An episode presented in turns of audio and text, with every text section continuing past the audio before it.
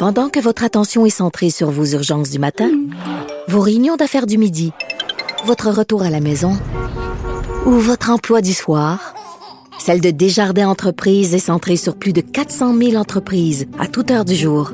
Grâce à notre connaissance des secteurs d'activité et à notre accompagnement spécialisé, nous aidons les entrepreneurs à relever chaque défi pour qu'ils puissent rester centrés sur ce qui compte, le développement de leur entreprise.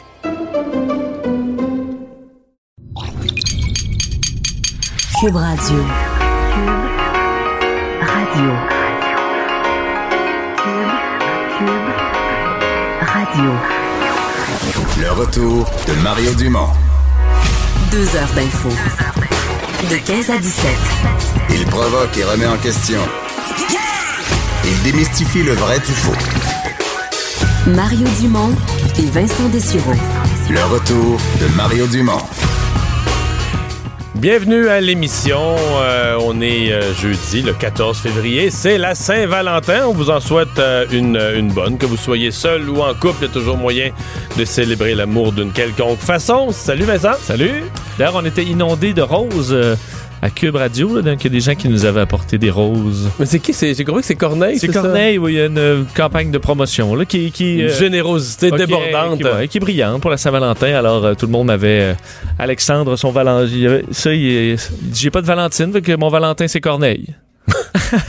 C'est parfait, ça. Félicitations. Euh, tout ça pendant que les opérations de déneigement sont sur le trottoir juste devant nous. Oui, c'est le fun parce que nous, on a des grandes vitres qui donnent sur le coin de rue. et euh, T'as l'air excité de voir ça, t'as la grosse ça, souffleuse, la, machinerie. La machinerie. Puis comme je te dis, ça m'impressionne. le- Parce que on- nous, on devient habitué un peu de voir ça, mais dans le monde, là, la, la- C'est vrai que sur Terre, là, il- peut-être les Russes, mais les Scandinaves, il n'y a pas tant de peuples que ça qui sont capables en si peu de temps de ramasser autant de neige. là. on- Dans une On ville. chiale pas mal. Mais moi qui reste sur un boulevard un peu plus large, là, euh, qui, donc, tu, tu, euh, tu ramasses la neige de une voie pour le stationnement, puis deux voies, là, donc c'est trois voies de large. Ça fait des montagnes de neige. Puis en, en quelques heures, là, euh, moi, Et c'est- C'est bien déjà, propre. déjà nettoyé. Puis tu sais, c'est deux, deux chaînes de. T'as les, euh, les charrues, comme on dit, t'as les, euh, les souffleuses, ça passe deux fois pour tout nettoyer. Les petits bombardiers qui nettoient les trottoirs, c'est c'est un balai qui m'impressionne. Puis il faut se le rappeler des fois pour arrêter de chialer de temps en temps. Bon, voilà. Alors, euh, immigration, une nouvelle qui vient juste, juste de tomber sur les, euh, sur les fils de presse, c'est que, euh, bon, on parle beaucoup des 18 000 dossiers qui étaient en attente, que la CAQ dit qu'il faut les repartir à zéro. On, ferme ces dossiers-là. Si les gens veulent euh, immigrer au Québec, ben, qu'ils redéposent leur candidature. Dans le nouveau système, mais là, le fameux nouveau système ARIMA, euh, euh, il y en a des demandes, là. Il y a énormément de demandes. En fait, est-ce que c'est une nouvelle qui nous indique qu'on va peut-être passer tout de suite à la prochaine étape et le dossier des 18 000, on va l'oublier rapidement parce que euh, TVA Nouvelle apprend en primeur qu'il y a déjà dans le nouveau système 91 307 dossiers euh, de En fait, demandes qui ont c'est vraiment énorme. C'est énorme. Il faut dire qu'on en a beaucoup, bon, beaucoup parlé, donc probablement que les gens qui avaient des dossiers en ont Probablement refait. que les 18 000 sont là-dedans. là. C'est-à-dire qu'ils se plaignent, ils s'inquiètent, tout ça, mais dans les faits, ils font quand même ce que le gouvernement leur suggère, redéposer votre dossier. Probablement qu'ils sont là-dedans. là. Euh, des dossiers, on sait qu'on veut traiter plus rapidement, passant de 36 mois de délai à 6 mois, c'est l'objectif. Euh, dans les Mais dossiers... excuse-moi, mais six mois, à 91 000 demandes, on leur dira pas tous oui. là. Ben, je- je- la CAQ a, a proposé de réduire les seuils d'immigration, puis faut que tu en gardes, faut que tu gardes l'espace pour les réfugiés. Euh, T'as raison. on n'accueillera pas 91 000 dossiers, là, pas proches, là. Au plus, inondé plus. de dossiers, puis tu veux faire ça Ouais, rapidement. Parce qu'un dossier, des fois, c'est une famille, c'est deux personnes, avec un enfant, trois personnes. À mon avis, on peut pas faire bien ben plus que quinzaine de mille dossiers par année, 15, 20 000, 20 000, peut-être 20 000, je sais pas. Dans les seuils actuels d'immigration, là. Mais c'est qu'on peut dire non à ben, ben du monde. Oui, c'est sûr que c'est une façon de régler un dossier. C'est ça. Tu dis non à, à- beaucoup de gens parce qu'on dit euh, parmi ces personnes, là, deux, plus de 2000 sont en soins infirmiers, euh, 720 en génie mécanique, 610 spécialisés en électronique industrielle. Alors, on voit un peu les, les domaines qui reviennent dans les, euh, dans les différentes demandes. Euh, Simon Jolin Barrette, ministre de l'Immigration aussi, disait éventuellement un employeur pourra voir les CV des gens dans le système et pourra leur envoyer une offre d'emploi. Les immigrants pourront venir beaucoup plus rapidement au Québec de cette façon. Alors, tu es un employeur, tu t'en vas là-dessus, tu trouves qui tu as besoin et les, euh, les dossiers seront traités plus rapidement. Euh, une euh, opération euh, majeure ce matin dans le dossier du crime organisé. Oui, la, Sû- Sû- la Sûreté du Québec procède à l'arrestation de 32 personnes en lien avec les Hells Angels qui contrôlaient le marché de la cocaïne et de la drogue de synthèse au Nouveau-Brunswick et dans l'est du Québec. Alors, on parle même jusqu'aux îles de la Madeleine, là, dans le Québec au- jusqu'aux îles de la Madeleine. Des prises quand même importantes au terme de cette enquête-là. Entre autres, Éric Blanchette, un prospect des Hells Angels du chapitre du Nouveau-Brunswick, son frère jumeau Yannick Blanchette. Peut-être euh, juste te faire entendre un extrait du euh, porte-parole de la Sûreté du Québec, Guy Lapointe, qui euh, nous parle du stratagème, entre autres, de, euh, des Hells Angels là-dedans. La mécanique est simple. Les Hells Angels contrôlent le territoire et permettent à des réseaux d'y faire la vente de stupéfiants, moyennant le paiement d'une cote pour l'utilisation du territoire ou encore en imposant une taxe sur la quantité de drogue vendue. Comme les Hells Angels contrôlent l'approvisionnement en stupéfiants, ils détiennent ainsi le monopole. Ils sont en mesure de conserver celui-ci en entretenant un régime de peur, en ayant recours à la violence, la violence pardon, et en s'affichant avec leur couleur. Ils sont également secondés par divers clubs supporters. Donc, on garde le contrôle sur le territoire, on demande des, des, des, euh, tu sais, sa cote. Ouais. Et euh, tout ça, ben, on le fait évidemment par la peur et euh, l'intimidation dans bien des cas. En parallèle de ça aussi, à Laval, euh, il se fait, ça fait quoi, deux en quelques jours, des euh, individus qui euh, se font, visiblement, ont, des ennemis et se font tirer la bout portant. Oui, l'importateur de cocaïne Ray euh, ou Cano, qui a été atteint par balle hier soir à Laval, est décédé. Ça a été confirmé dans les dernières minutes des suites de ses blessures. Lui, vers peu avant minuit, avait bon été atteint par balle. Au moins un coup de feu à la tête. Alors, il y a enquête de Sûreté du Québec qui a reçu le dossier, vraisemblablement un événement lié au crime organisé. On va parler de tout ça. Euh, Paul Laurier, ex-enquêteur senior à la Sûreté du Québec, euh, président de Vigitech euh, en sécurité. Bonjour, Monsieur Laurier. Bonjour. Bon, euh, c'est peut-être une impression, mais euh, on a le sentiment que depuis quelques semaines, quelques mois, puis cette semaine, je comprends que c'est des corps policiers différents, la GRC euh, au niveau des, du- du- de l'argent du crime, du blanchiment d'argent, les Hells Angels à répétition sont frappés par la SQ. Est-ce qu'on est dans une, une opération particulièrement dure contre le crime organisé? Ben, en fait, on, on, euh, le crime organisé, euh, c'est toujours un jeu de chat et souris. On les déstabilise, ils se refont, reviennent plus puissants ou moins puissants. Ah, c'est toujours un instant, euh, c'est toujours euh, un travail concerté des, des- des policiers. On se rappelle printemps 2001. Après ça, il y a euh, Shark, il y a les, les, les ratés devant les tribunaux. Donc, il y a des gens qui ressortent, qui se réorganisent. Et c'est un peu, euh, c'est un peu ce qu'on assiste maintenant. On, on peut se rappeler que Monsieur, euh, c'est pas anodin que Monsieur Lapointe sorte a été victime d'in- d'intimidation euh, il y a quelques temps. Donc, les corps policiers ressortent et mettent beaucoup de pression sur le, le- le crime organisé et vont, euh, vont essayer de, de faire mal. Là où ça fait mal, c'est l'argent, défaire les territoires puis défaire les, les sources de revenus. Mais évidemment, c'est comme euh, c'est un banc de poisson. On, on pêche une place, le poisson va se déplacer. C'est, c'est les, euh, comment vous dire ça, les mécanismes vont se refaire rapidement. Ouais. C'est drôle parce que euh, vous parlez des opérations. Si on disait, bon, euh, pourquoi, printemps 2001, on est en 2001 forcément. Euh, Shark, on est au 2009, 2010. Là, on est rendu en 2019. Ça se peut-tu que c'est comme si à toutes les 10 ans, on a l'impression que ça prend 10 ans aux Hells pour ça. On parle juste des Hells. Ça prend 10 ans à peu près aux Hells pour se refaire. Puis là, la police redonne un grand coup. Et on est sur des cycles à peu près Ben, il n'y a pas juste les Hells Angels, oui, mais il y a aussi le, crime organisé italien, ce qu'on appelle communément la mafia, euh, la, mort de Risuto, euh, de, de Vito. Donc, ça, ça, ça va faire un changement de garde. On assiste présentement à des purges internes, à des changements de garde, mais c'est toujours des générations, c'est des gens qui ont le contrôle du crime organisé, c'est des gens qui sont là pour pas se faire prendre. Les Hells ont appris beaucoup des... euh, des, euh, des Italiens, des méthodes italiennes. On le voit, la location de territoire, les cotes, les- ce qu'on appelle communément les pidios. Mais ça, c'est toujours un, c'est toujours un cycle qui recommence et qui recommence et qui recommence. Les acteurs changent, mais le but, le but des opérations, ici, ils vendent la drogue, c'est parce qu'il y a des clients. Et s'il y a des clients, ben, il y a une demande, que, que ce soit quelque, n'importe quelle organisation, il va toujours avoir un, un mouvement de personnel. Le, le contrôle du territoire, le portrait qu'a adressé aujourd'hui Monsieur, Monsieur Lapointe, le responsable des communications, c'est comme un, pas comment dire, mais une gestion de territoire extrêmement serrée. C'est comme si les Hells euh, occupent un territoire, puis sur ce territoire-là, ils sont totalement rois et maîtres de sous-traiter à quelqu'un, d'y donner le droit de vendre de la drogue en échange de sa cote. C'est même sur des territoires aussi immenses, parce que je peux comprendre un quartier dans une ville, quelques coins de rue, mais même sur des régions entières, des territoires aussi grands, l'est du Québec, le Nouveau-Brunswick, on est capable de, de contrôler, de gérer le territoire de cette façon-là? Ouais, ben, moins il y a de densité de population et souvent ça va commencer par les clubs de danseuses, l'approvisionnement. Euh, il y a des gens qui sont autorisés et si vous arrivez puis vous êtes euh, ce qu'on appelle en bon français un outsider, vous allez vous faire repérer euh, assez rapidement et on va vous dire de quitter ou de travailler pour l'organisation. Et si vous travaillez pour l'organisation, ben c'est tant mieux parce que vous allez, c'est vous qui allez vous faire prendre, comme on voit ce matin, c'est des sous-réseaux, mais vous allez quand même payer votre cote. Et si même si vous faites, prendre, ben vous allez avoir des dettes sur la famille. C'est comme ça que les, le, crime organisé fonctionne depuis des millénaires. Hein. C'est des dettes accumulées, puis on paye, puis un contrôle de territoire. Et en même temps, si vous avez un bar, ben il y a des propriétaires qui vont dire ben je vais les laisser aller, ça m'assure une protection, j'aurai pas de trouble dans mon bar. En fait, ce que vous avez à faire, moi, je vais vendre la boisson, puis je vais faire mes sous avec les, avec la vente de boisson, puis je vais faire mes sous avec le, les machines de l'Auto-Québec. L'Auto-Québec est là-dessus aussi. Donc, l'Auto-Québec pour octroyer les machines, c'est une roue qui circule. Hein. Le crime organisé est là, il ne faut pas trop que ça paraisse, mais il y a toujours une demande de stupéfiants, il y a toujours une demande de cocaïne. Euh, donc, il y a des clients, puis il y a des milieux d'approvisionnement, que ce soit en région ou en métropole. Euh, il, y a toujours un contrôle qui va s'exercer tout le temps, tout le temps, tout le temps. Mm-hmm. L'opération qui a eu lieu euh, au niveau du euh, blanchiment d'argent, donc de la facilité euh, que ça donnait au groupe. Et là, on parle de, gros argent, d'essayer de, blanchir cet argent-là, soit de, soit de l'utiliser pour aller payer les, producteurs de drogue, ou soit carrément pour le blanchir pour pouvoir l'utiliser.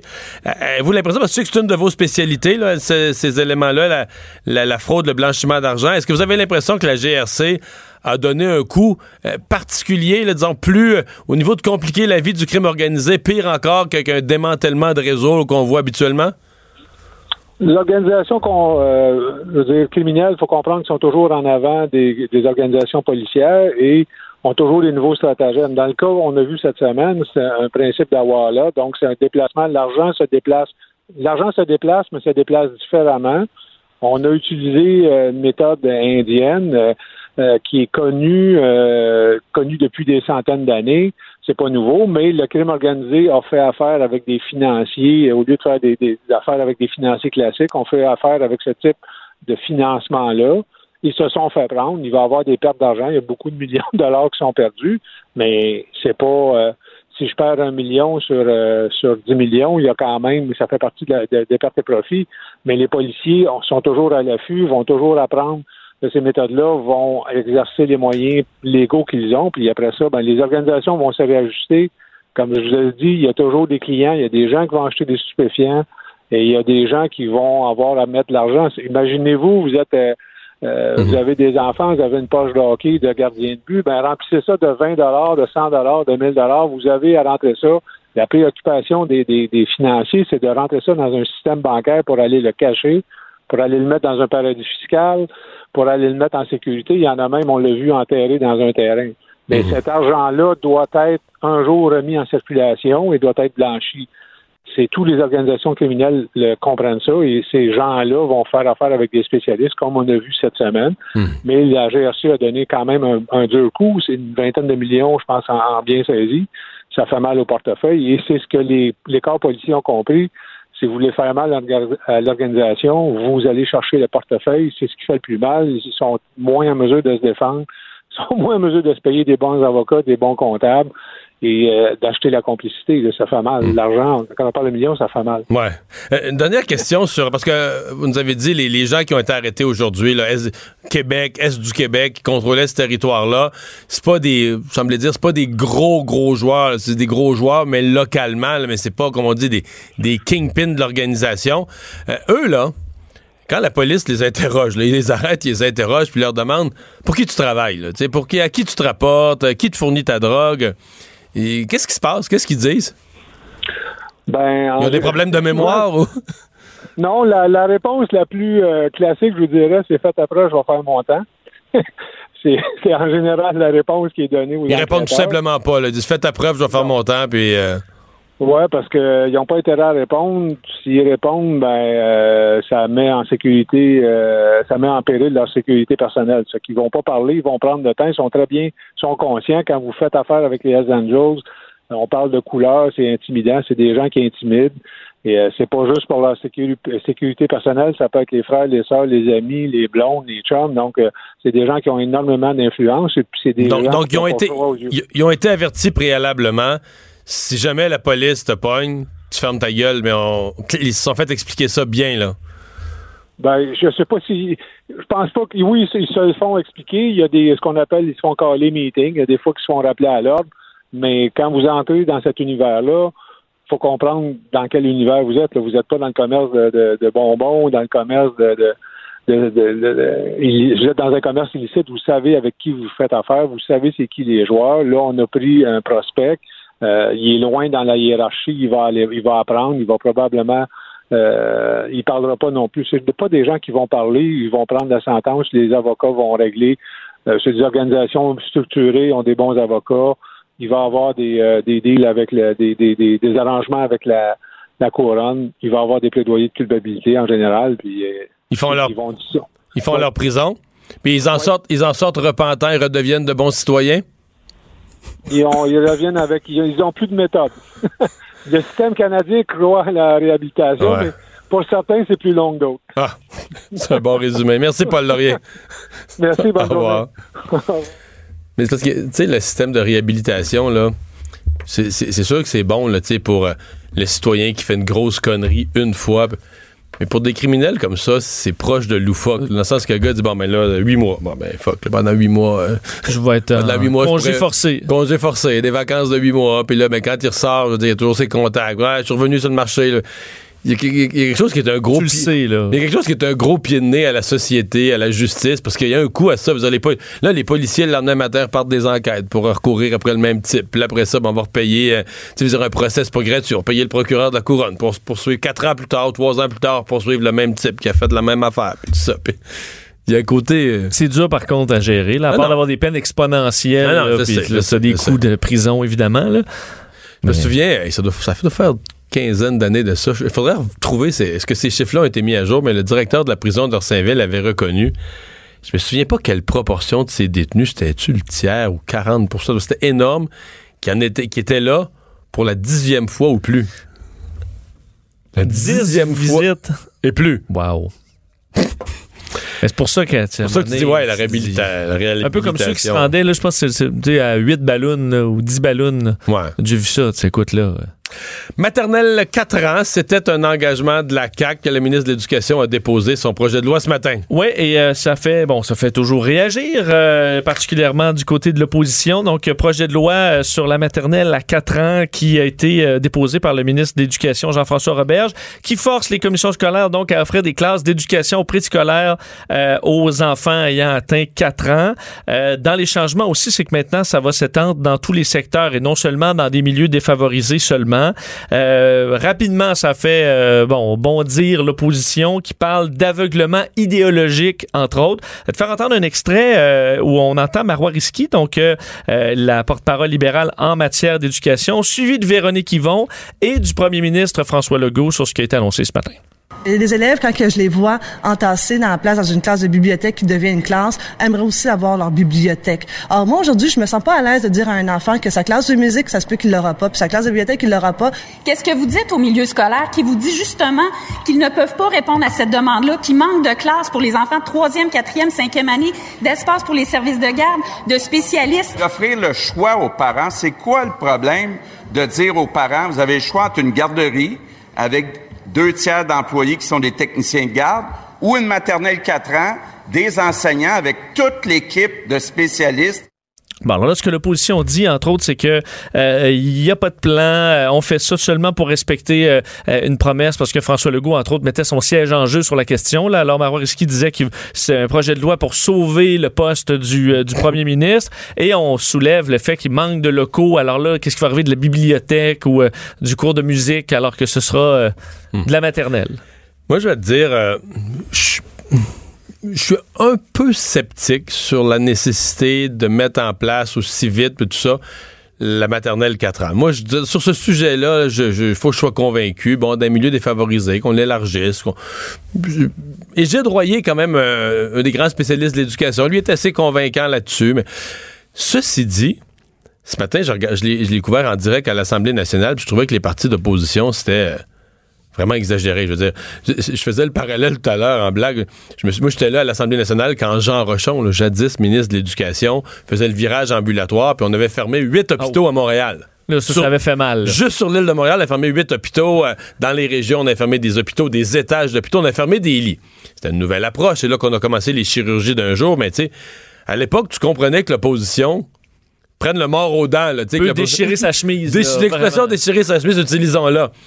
Mais là, aujourd'hui, le gouvernement, je me mets dans la peau de des gens à la maison, que le gouvernement dépose une nouvelle affaire. Maternelle 4 ans, tout le monde. Bon, nouveau service. Que l'opposition dise, euh, on va être aux aguets, euh, il va y avoir de la place, le problème des locaux, là, ouais, on entend ça. En même temps, ça se règle, des locaux, ça se construit. C'est pas une affaire. Euh, des locaux, là. C'est une salle de cours. bon, manque d'enseignants, c'est déjà un petit peu plus compliqué que des locaux, tout ça. Mais là, d'être contre aussi, entre autres le Parti québécois, là, radicalement, c'est que tu avais l'impression que le gouvernement annonçait là, un carnage dans les écoles, dans les services. Où justement, toutes les, en fait, chaque local de libre là, où il y a des activités, ça allait être de la maternelle. Là, tu te dis, attends un peu, là, le gouvernement offre propose un nouveau choix aux parents, un nouveau service. Tu peux-tu être ici? Et, excuse-moi, là, mais ça me dit, puis là, je comprends que pour le Parti québécois, c'est leur bébé, mais c'est devenu démesurer la force du lobby des CPE. C'est qu'on on peut plus discuter des CPE, on peut plus jaser des CPE. Donc, si quelque chose enlève une clientèle, des enfants au CPE, c'est la fin du monde. Donc, euh, j'ai l'impression qu'il y, a des partis d'opposition qui ont mal jaugé, euh, qui ont mal jaugé l'équilibre entre oui, oui, oui. Je comprends que le lobby des CPE t'a téléphoné hier puis t'a dit là, vous êtes mieux de nous défendre. Mais mettez-vous dans la peau de l'ensemble des citoyens qui sont pas nécessairement pour, mais tu peux pas être aux abois. Tu peux pas crier comme si, tu comprends, il y avait un carnage qui est en train de se faire. Non, non. Parce que sur le jour où ça va arriver, mettons une, vraiment une mauvaise décision de la CAQ, ouais, quel ton tu vas prendre si t'es toujours alarmiste à ce niveau-là? Ouais, mais là, t'es, es alarmiste à l'extrême le jour où le gouvernement annonce des maternelles, des nouvelles maternelles 4 ans. Là, toi, tu cries que c'est à, la fin la fin des épisodes. Enfin, j'ai trouvé que... mais c'est sûr que je pense que l'ensemble de l'opposition doit faire attention à son ton, parce que souvent souvent en début de mandat, puis moi j'en ai vu des pros de l'opposition quand j'étais à l'Assemblée nationale dans les années 90, souvent là, au premier dépôt, là, tu vas. Bah ouais, des bons, des bons objectifs. Faut que tu te montres bon joueur. Bah ouais, des bons objectifs, on travaille ensemble, le bien de la population. Ben, faut que tu te fies qu'en route, là, le gouvernement va s'enfarger dans des affaires, va se planter, des choses qui marcheront pas. Et là, tu pourras dire que les bras te tombent, là, comment t'es déçu qu'un gouvernement qui avait tant promis, puis qu'au point de départ, sur le fil de départ, sur la ligne de départ, on était ensemble à vouloir faire le bien, mais que là, en chemin, le gouvernement aveuglé, pas à l'écoute de la population. Incapable de réaliser. Euh, t'as tout foiré ça, là. Mais si le jour 1, là, sur tout ce que le gouvernement annonce comme objectif, des maternelles, n'importe quoi, t'es toujours aux abois à dire c'est épouvantable, c'est la fin du monde. Là, dire, de deux choses l'une, soit que tu vas convaincre la population, puis tout le monde va abandonner le gouvernement de la CAQ, mais présentement, là, on, euh, ça se peut que ça se passe plutôt bien, puis là, t'as l'air un peu. Mais là, présentement, les francophones, là, mettons, il y en a un sur deux qui voterait pour la CAQ demain matin. Ça, c'est une lune de miel, tout va bien, puis tout ça. Je suis pas sûr que tu as avantage comme parti d'opposition à la moindre annonce de dire que c'est la pire affaire, tu comprends? C'est la pire affaire depuis la, Deuxième Guerre mondiale. Mais enfin, c'est une question de, ton. Euh, parlons d'Haïti. Euh, je trouve ça bien triste ce qui se passe, entre autres au niveau touristique, parce que c'est un pays qu'on aime bien, euh, où on se dit que le, développement touristique fait partie de la relance économique, mais là, c'est pas de la bonne nouvelle de la bonne réputation. Non, mais justement, on avait de l'espoir de voir de plus en plus de tourisme là-bas, comme ça se fait euh, aux alentours.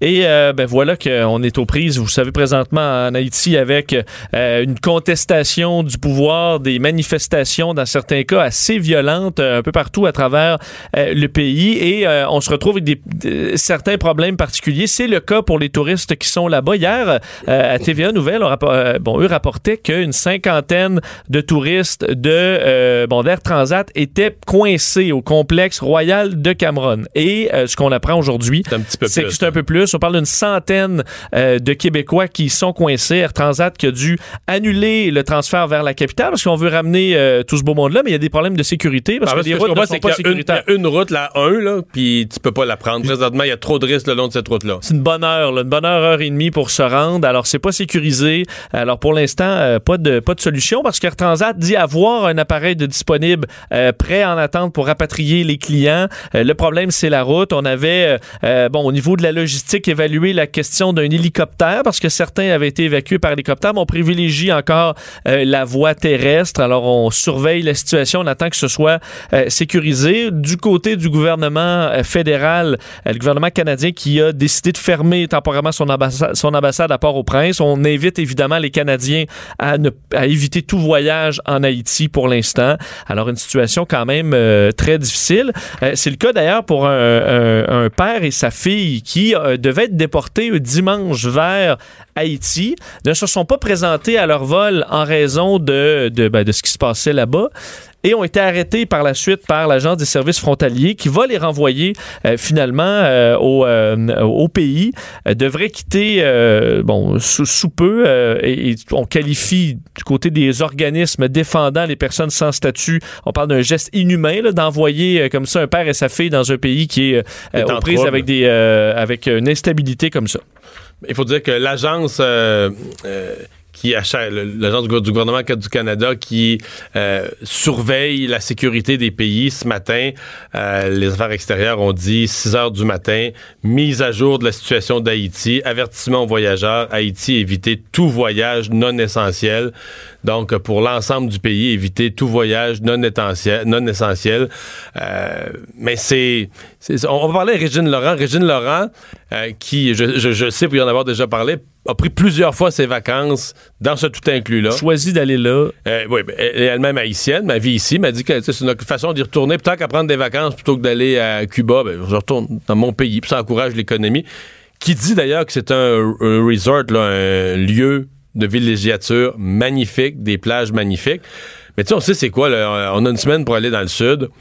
Tu sais, tu veux pas de trouble, là. C'est certain que la réputation que ça fait à Haïti, une nouvelle comme celle-là, puis la nuisance, c'est pour pour Transat Ouais. qui se bat quand même. Transat a quand même été correct là, avec Haïti pour essayer d'amener des touristes, d'encourager les gens à y aller. Mais là, c'est que c'est comment qu'est-ce que tu réponds à ça? Je, je me pose quand même la question. Il y a 100 personnes qui sont là. Tu sais, Il y a toutes sortes de tempéraments dans la vie. là. Je comprends qu'il y a des gens, c'est pas le fun. T'es dans un pays, puis il y a, Il y a des gens qui ont la moindre instabilité là, c'est oui, puis, puis je le comprends. mais- Tu es en vacances dans un autre pays. Des fois, tu es obligé de revenir, mais mettons l'hypothèse là, que tu es là, puis que toi, t'es pas nerveux dans la vie. Puis ça se peut que sur 100, il y en ait une couple qui soit comme ça. T'es pas C'est nerveux. un peu euh, notre cas, admettons. Ouais, j'aimerais pas ça tant que ça quand même. Mais mettons. Puis ton boss capote pas, là. Puis là, ben, je suppose que ces gens-là, ils doivent plus payer leur, doivent plus payer leurs 24 heures. Ça doit être Transat qui assume. Leur voyage Oui, est c'est fini. gratuit. là. Leur voyage est Ouais. fini. Je suppose qu'ils payent plus rien, là.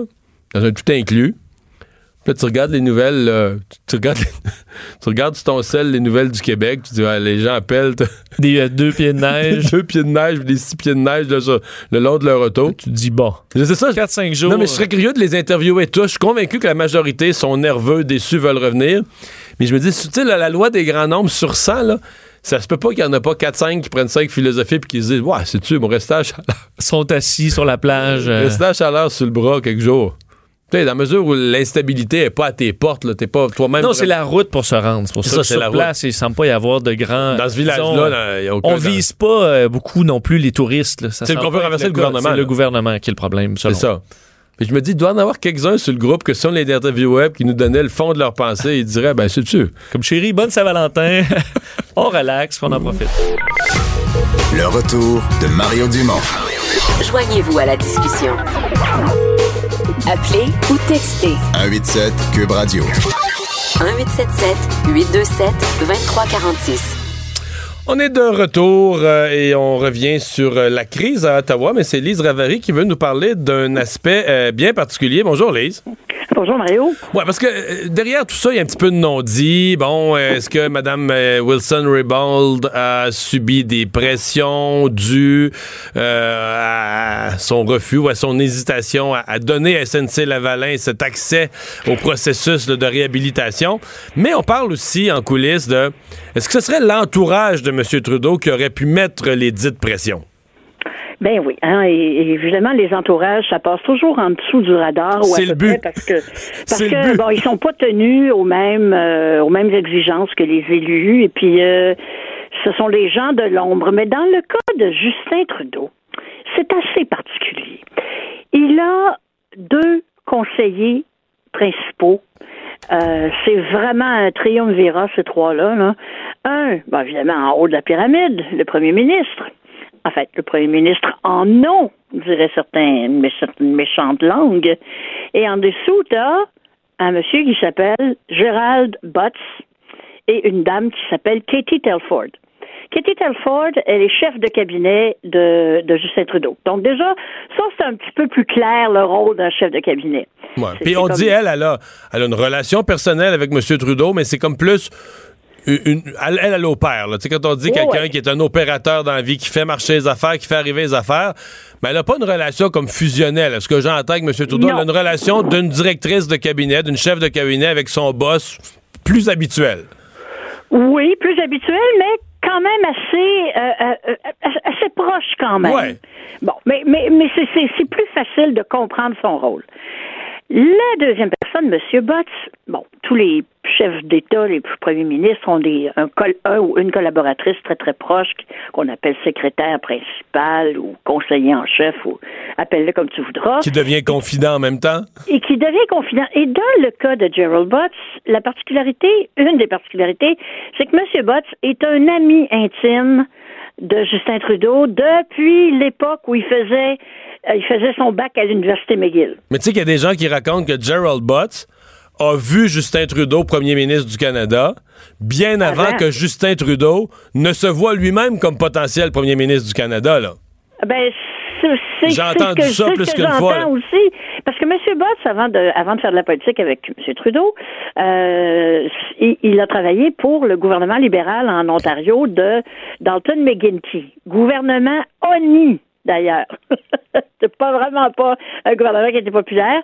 Et lui était très, très proche. Et parmi, parmi ses œuvres en Ontario, parce qu'il a laissé des traces, M. Botts, comme on dit chez les Anglais, big time, c'est lui qui a vu à la privatisation partielle de Hydro One et de toutes sortes de parce que c'est un environnementaliste euh, et, et- et toutes sortes de, de, de, de, décisions politiques euh, qui fait qu'en Ontario présentement l'électricité des particuliers peut coûter trois fois plus cher qu'au Québec.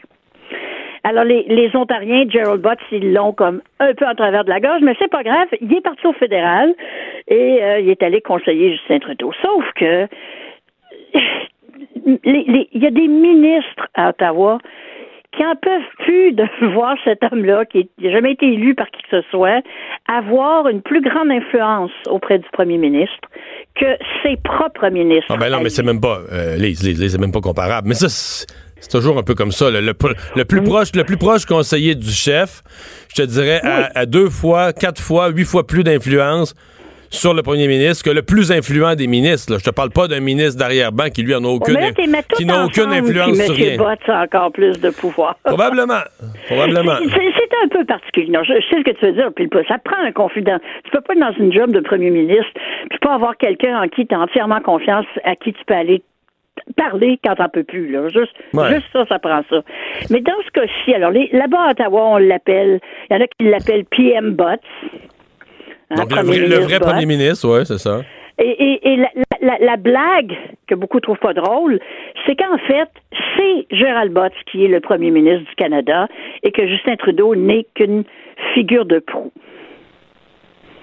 Et euh, dans les différents rapports qu'il y a eu là, sur l'affaire euh, de SNC-Lavalin puis euh, de, de Mme Wilson-Raybould, euh, quand tu, décortiques tous les textes, je te jure que le, le, le, nom de M. Botts ou le titre de sa job reviennent assez souvent.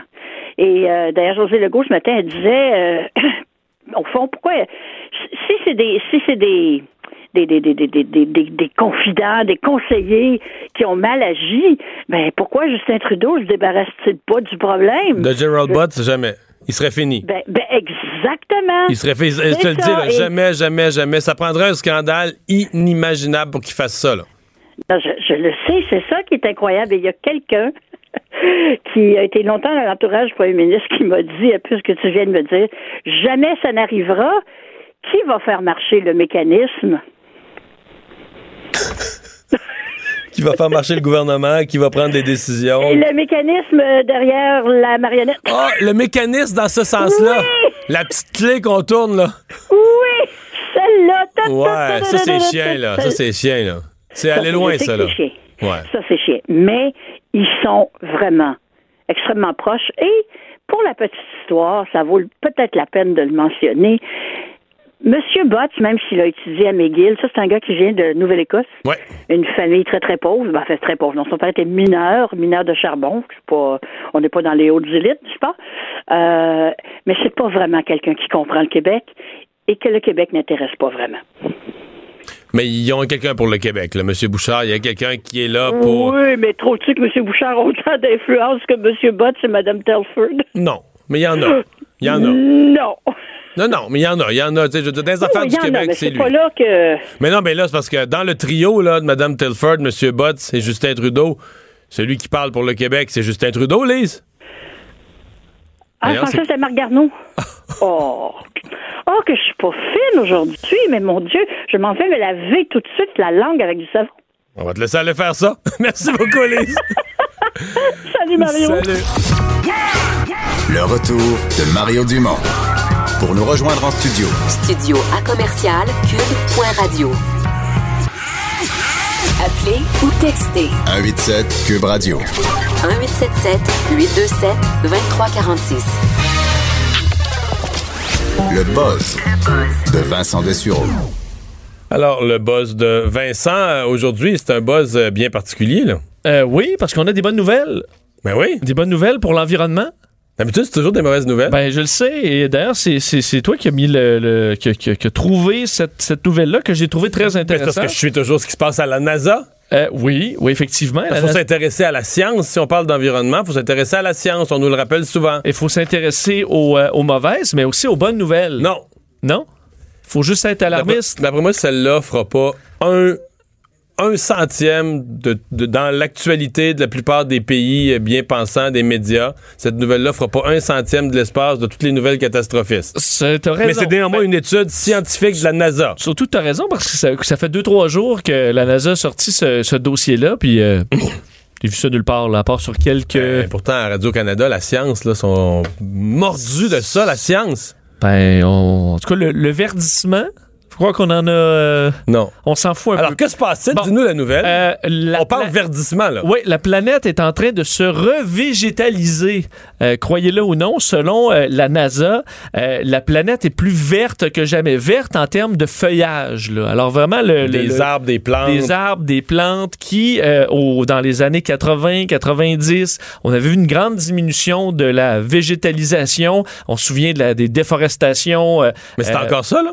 Là, c'est la déforestation pour euh, euh, planter des, Des avocats. avocats. C'est de la déforestation pour l'huile de palme, pour faire le Nutella. Présentement, on vit une déforestation partout, totale. Ben, ici, au Québec, des coupes à blanc. Non, il y, a des en- Non. il y a des endroits où il y a de la déforestation, mais c'est largement compensé et même plus par de la revégétalisation et les deux champions de cette de ce reverdissement euh, ben c'est pas des gens euh, c'est pas des pays au- à qui on a l'habitude d'envoyer des fleurs, l'Inde et la Chine, euh, qui sont à l'origine du tiers de ce reverdissement, qui équivaut, là, dit la surface replantée équivaut à l'ensemble de la forêt amazonienne euh, dans les dernières années, 3,2 kilomètres, euh, 3,2 millions de kilomètres carrés euh, supplémentaires par année. De verre. de verre, comparé au début des années 2000. C'est une augmentation de 5 Excuse, selon arrête. Ça. Serait important que les, les échos anxieux nous écoutent, parce que là, présentement, on rassure des gens. Oui, c'est vrai. Ceux qui sont Parce que éco-anxieux... tu nous as parlé de ça la semaine passée, mais des gens vraiment qui vivent une tragédie, qui écoutent les nouvelles tout le temps, toutes les nouvelles environnementales, il y a juste du négatif, la planète se dé- On a l'impression que c'est la fin du monde d'ici quelques années. Mais pas pour ce qui est du verre. En fait, ce qu'on explique là, avec le, le reverdissement, d'un, c'est que euh, on, la Chine et l'Inde représentent 9% des sur- surfaces couvertes de végétation, mais c'est vraiment elles qui ont la, la palme pour euh, le reverdissement, parce que dans les Mais le dernières Canada, on est dans le top, j'ai vu. Là. on est très haut euh, dans le Canada. En fait, euh, pour le reverdissement, Chine numéro un, l'Inde l'Union européenne et le Canada suivent vraiment pas très Quatrième. loin. Euh, quatrième devant la Russie, la l'Australie, blanc? les États-Unis. Ben, faut La croire- NASA se trompe sûrement parce qu'ici, ce ne sont. et- et on, on nous le dit tout le temps, c'est que des coupes à blanc. Ah, mais depuis l'erreur boréale, je pense qu'il y a beaucoup de coins qui Ah. ont repoussé. euh, je pense qu'on fait. Tu as d'ailleurs travaillé dans ce domaine-là, toi, du. Oui, mais j'ai travaillé dans le reboisement. En fait, j'ai pas travaillé dans le reboisement, j'ai travaillé dans le pré-reboisement, dans l'inventaire de régénération. Ouais, mais ça fait partie du Ça fait reboisement. partie du processus, c'est-à-dire que c'est là que tu décides si tu reboises ou pas. Parce que Toi, reboiser. tu disais tout le temps non, on non, reboise pas. non, non. le reboisement artificiel, de Oui. planter des arbres, c'est toujours le choix B, là, parce que c'est là tu deviens mono-espèce. Tu plantes, évidemment, tu plantes toute l'épinette blanche ou de l'épinette noire, tu plantes une seule espèce. Fait que c'est mieux, que- c'est mieux que pas de régénération de la forêt. Donc, ce que tu fais, c'est un inventaire de régénération. Donc, sur un lieu où il y a eu des coupes, tu vas, mettons, trois ans après, Oui. puis là, tu marches, t'es écœurant comme job, dans les nids de guêpes, dans les bûchers, dans les branches, tu À déchires les les gens, à la chaleur, les les, euh, L'enfer. Mais, et là, tu fais des, espèces d'inventaires. Tu prends des parcelles, tu dis, OK, là, ici, mettons, il y aurait quatre, dans un petit rond, il y aurait quatre épinettes, tatati, ta- et tu regardes ce qui, ce qui repousse. Les experts, après ça, ils, ils colligent toutes ces centaines de données sur le territoire, puis ils disent, OK, dans ce territoire-là, ce qui repousse est bon. Il y a un mélange, mettons, de, de bouleaux, d'épinettes, c'est parfait. Ou ils vont dire au contraire, là, ce qui pousse, c'est rien que de la cochonnerie, c'est rien des, mauvais arbustes, puis tout ça, là, on est mieux. On- quand, ce qui, quand ce qui pousse, c'est pas bon, on reboise. Quand ce qui pousse, c'est bon, on laisse aller la nature. C'est une décision. C'est des décisions qu'on prenait, mais on est évolué au Québec. Au ministère des Forêts, on prenait ces décisions-là dans les années 80. là. Mais c'est pour ça, mais il y a, eu des, euh, des abus à par endroit. Je pense qu'on fait. Ouais, il y a eu de la coupe à blanc à une époque. Euh, et ben, c'est ce qu'on c'est ce qu'on voit clairement. D'ailleurs, pour ce qui est de la. Non, mais la- quand je caricature en parlant des coupes à blanc, c'est que on n'entend jamais, jamais des écologistes féliciter les forestières, le ministère des Forêts, dire ce qui se faisait dans les années 80 versus ce qui se fait aujourd'hui. Mais quel progrès, quelle amélioration. Le Québec est plus vert, nos forêts sont plus en santé. C'est toujours la fin du monde, puis on vient. C'est ça qui fait comme maintenant on vient fou, puis on n'écoute plus. Et, je pense qu'il y a des écologistes qui s'en rendent pas compte que, mettons un gars comme moi, je suis pas contre l'écologie, j'ai j'ai tout suivi ça, je connais ça par cœur, les affaires de reboisement. Arrêtez de me prédire la fin du monde. Parlez-nous de ce qui va bien, ce qui va mal, ce qui marche, ce qui marche pas, ce qu'il faut qu'on fasse, ce qu'on a amélioré, mais on peut pas se faire constamment mettre sur le nez que là, tout est mauvais, puis c'est la fin du monde, puis ça, c'est un, c'est pas vrai. Puis là, regarde, on a un exemple de la NASA qui nous dit, ben, regarde, la planète, elle, se- reverdit. Une des choses qui m'a qui m'a impressionné là-dessus sur le Québec, c'est euh, maintenant les opérations où si tu as un feu de forêt, euh, là, les forestières sont obligées de se déplacer de où ils sont en train de couper des arbres sains pour aller couper le plus rapidement possible les arbres qui, sont, peuvent être qui sont sauvés. brûlés. Ceux qui sont pas complètement brûlés, qui sont sur le bord, qui ont été Ben, en fait, endommagés. même brûlé, euh, t'es capable de les, les plus gros arbres. ce que je comprends, t'enlèves euh, la partie brûlée. C'est la surface ou presque qui est brûlée dans bien des ouais, cas. ça brûle pas jusqu'au jusqu'au cœur. À, à l'intérieur, tu as du bois qui est sain. Et je voyais, là, tu te fais, eux autres, ils se font appeler. Ils ont toutes leurs leur machines de chantier quelque part en train de faire leur travail. Puis là, ça dit, Ah, il y a un feu à, à 60 km de là, parfait, c'est éteint, on, on prend tout. T'es tout obligé de te déplacer, aller reprendre tout ça parce que c'est du bois qui, de toute façon, ça facilite. Sinon, il va être perdu. là. Il est mort, il il est mort, il n'y a plus de. il y a plus il de- va être perdu, ça facilite la revégétation après. Donc, c'est des, des choses qu'on faisait pas avant, là, parce que pour la, la forestière, c'est pas ce qu'il y a de plus rentable d'aller chercher du bois qui a été brûlé, mais ça fait partie des, règles- des règles nouvelles. Bon, retourne à ton Euh, texte. ton- ton- ton- tu finis ton texte Oui, de la non. NASA. Je suis assoiffé de ces bonnes nouvelles euh, Pour de la. Chine, euh, ils ont eu dans les dernières décennies des programmes, on dit ambitieux de reforestation pour lutter en particulier contre l'érosion des sols par endroits. Donc, on s'est rendu compte que même économiquement, là, de tout défaire, c'est pas euh, pas rentable. Alors, euh, érosion des sols, pollution de l'air qui a été terrible, qui l'est encore dans certaines villes euh, chinoises. Le changement climatique aussi, là, mais il y a des, programmes assez ambitieux de reforestation. Et pour ce qui est de l'Inde, c'est l'agriculture intensive par endroit où l'agriculture, ça reste du vert, même si c'est pour euh, c'est des champs et compagnie. Euh, on a des coins qui sont plus verts que jamais en Inde et en Chine. Alors c'est une bonne nouvelle. Faut rappeler par contre que le- ce qui est dommage avec la forêt tropicale, par exemple, c'est oui, en termes de superficie, c'est compensé, mais pas pour la biodiversité. Non, ça, non. Évidemment, la forêt amazonienne, c'est un, bijou de, de biodiversité. Mais là aussi, je pense autant. que, oui, mais là, je pense que là aussi, là, le carnage a ralenti. Là. Oui, c'est beaucoup il- plus sévère. Euh, mais cette perte-là, faut juste pour montrer que c'est pas équivalent nécessairement, puis qu'il y a- des types de forêts qui sont plus luxuriantes et où, euh, écoute, il y a de la vie à n'en plus finir là, dans les, euh, euh, les forêts amazoniennes. Je suis, je suis presque. Je suis allé dans la forêt en Équateur subtropicale. Je suis pas allé dans le- au cœur de la forêt tropicale, mais subtropicale. T'as pas trop peur euh, de. Non. C'est quand j'aimerais ça, mais écoute, un serpent là, euh, orange qui me sort de. Ouais, non, les serpents, je ne serais pas tant que ça c'est sur les serpents, mais bon. Ce qui me fait- avec un expert, là, je suppose que tu es, correct. Mais sachez-le, un peu de positif sur la planète, on va le, on va le prendre. Bon.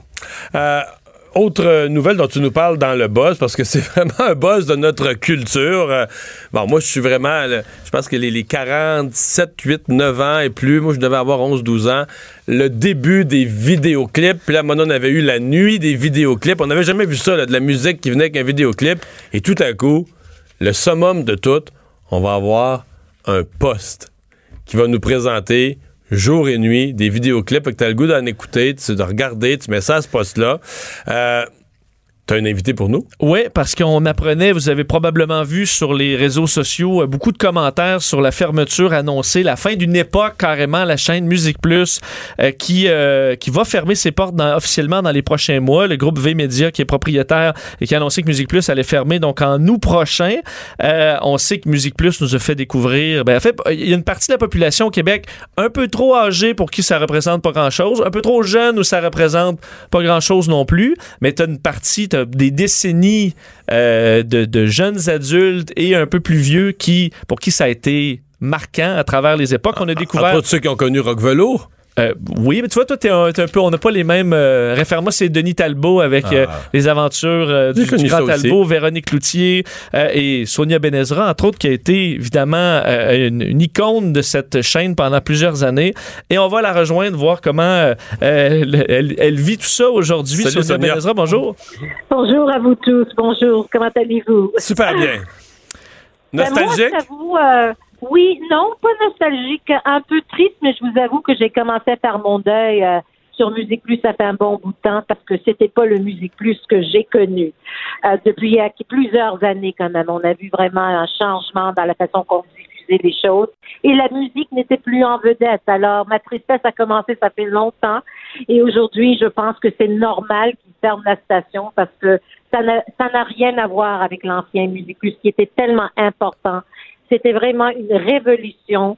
Euh, c'était une place de choix. C'était un passage obligé pour les artistes qui étaient euh, ici, euh, que ce soit un artiste international et évidemment nos artistes de chez nous. Euh, il y avait des Sting, des Paul McCartney, des Tina Turner. Tout le monde faisait des entrevues à Musique Plus. Comme j'ai dit, un passage obligé. Et puis, euh, on était authentique aussi. Alors, je pense qu'on était la toute première télé-réalité parce avant que le terme n'existe. Ju- ben, justement, c'était à l'époque, je pense, sans prétention. euh, c'était pas la, la chaîne évidemment qui avait le plus de budget. On misait sur de jeunes Non. talents. C'est ce qui a permis de découvrir aussi au- au- autant de gens. Euh, ben, Est-ce que c'était ça qui était la clé, donc euh, des gens qui n'étaient pas nécessairement une grande carrière télé avant de se retrouver à Musique Plus? Ah oui, c'est sûr. Il fallait avoir une passion pour la musique. Il fallait, fa- fallait vouloir connaître davantage la musique. Et c'était vraiment euh, le point en commun qu'on avait tous. Et on s'aidait et on s'aimait. Tous les VJ s'assoyaient ensemble au même bureau. Personne n'avait le droit à, à faire semblant qu'ils étaient une star. Chacun avec sa spécialité. On était obligé de faire notre propre recherche. Les ordinateurs n'existaient pas. Google n'existait pas.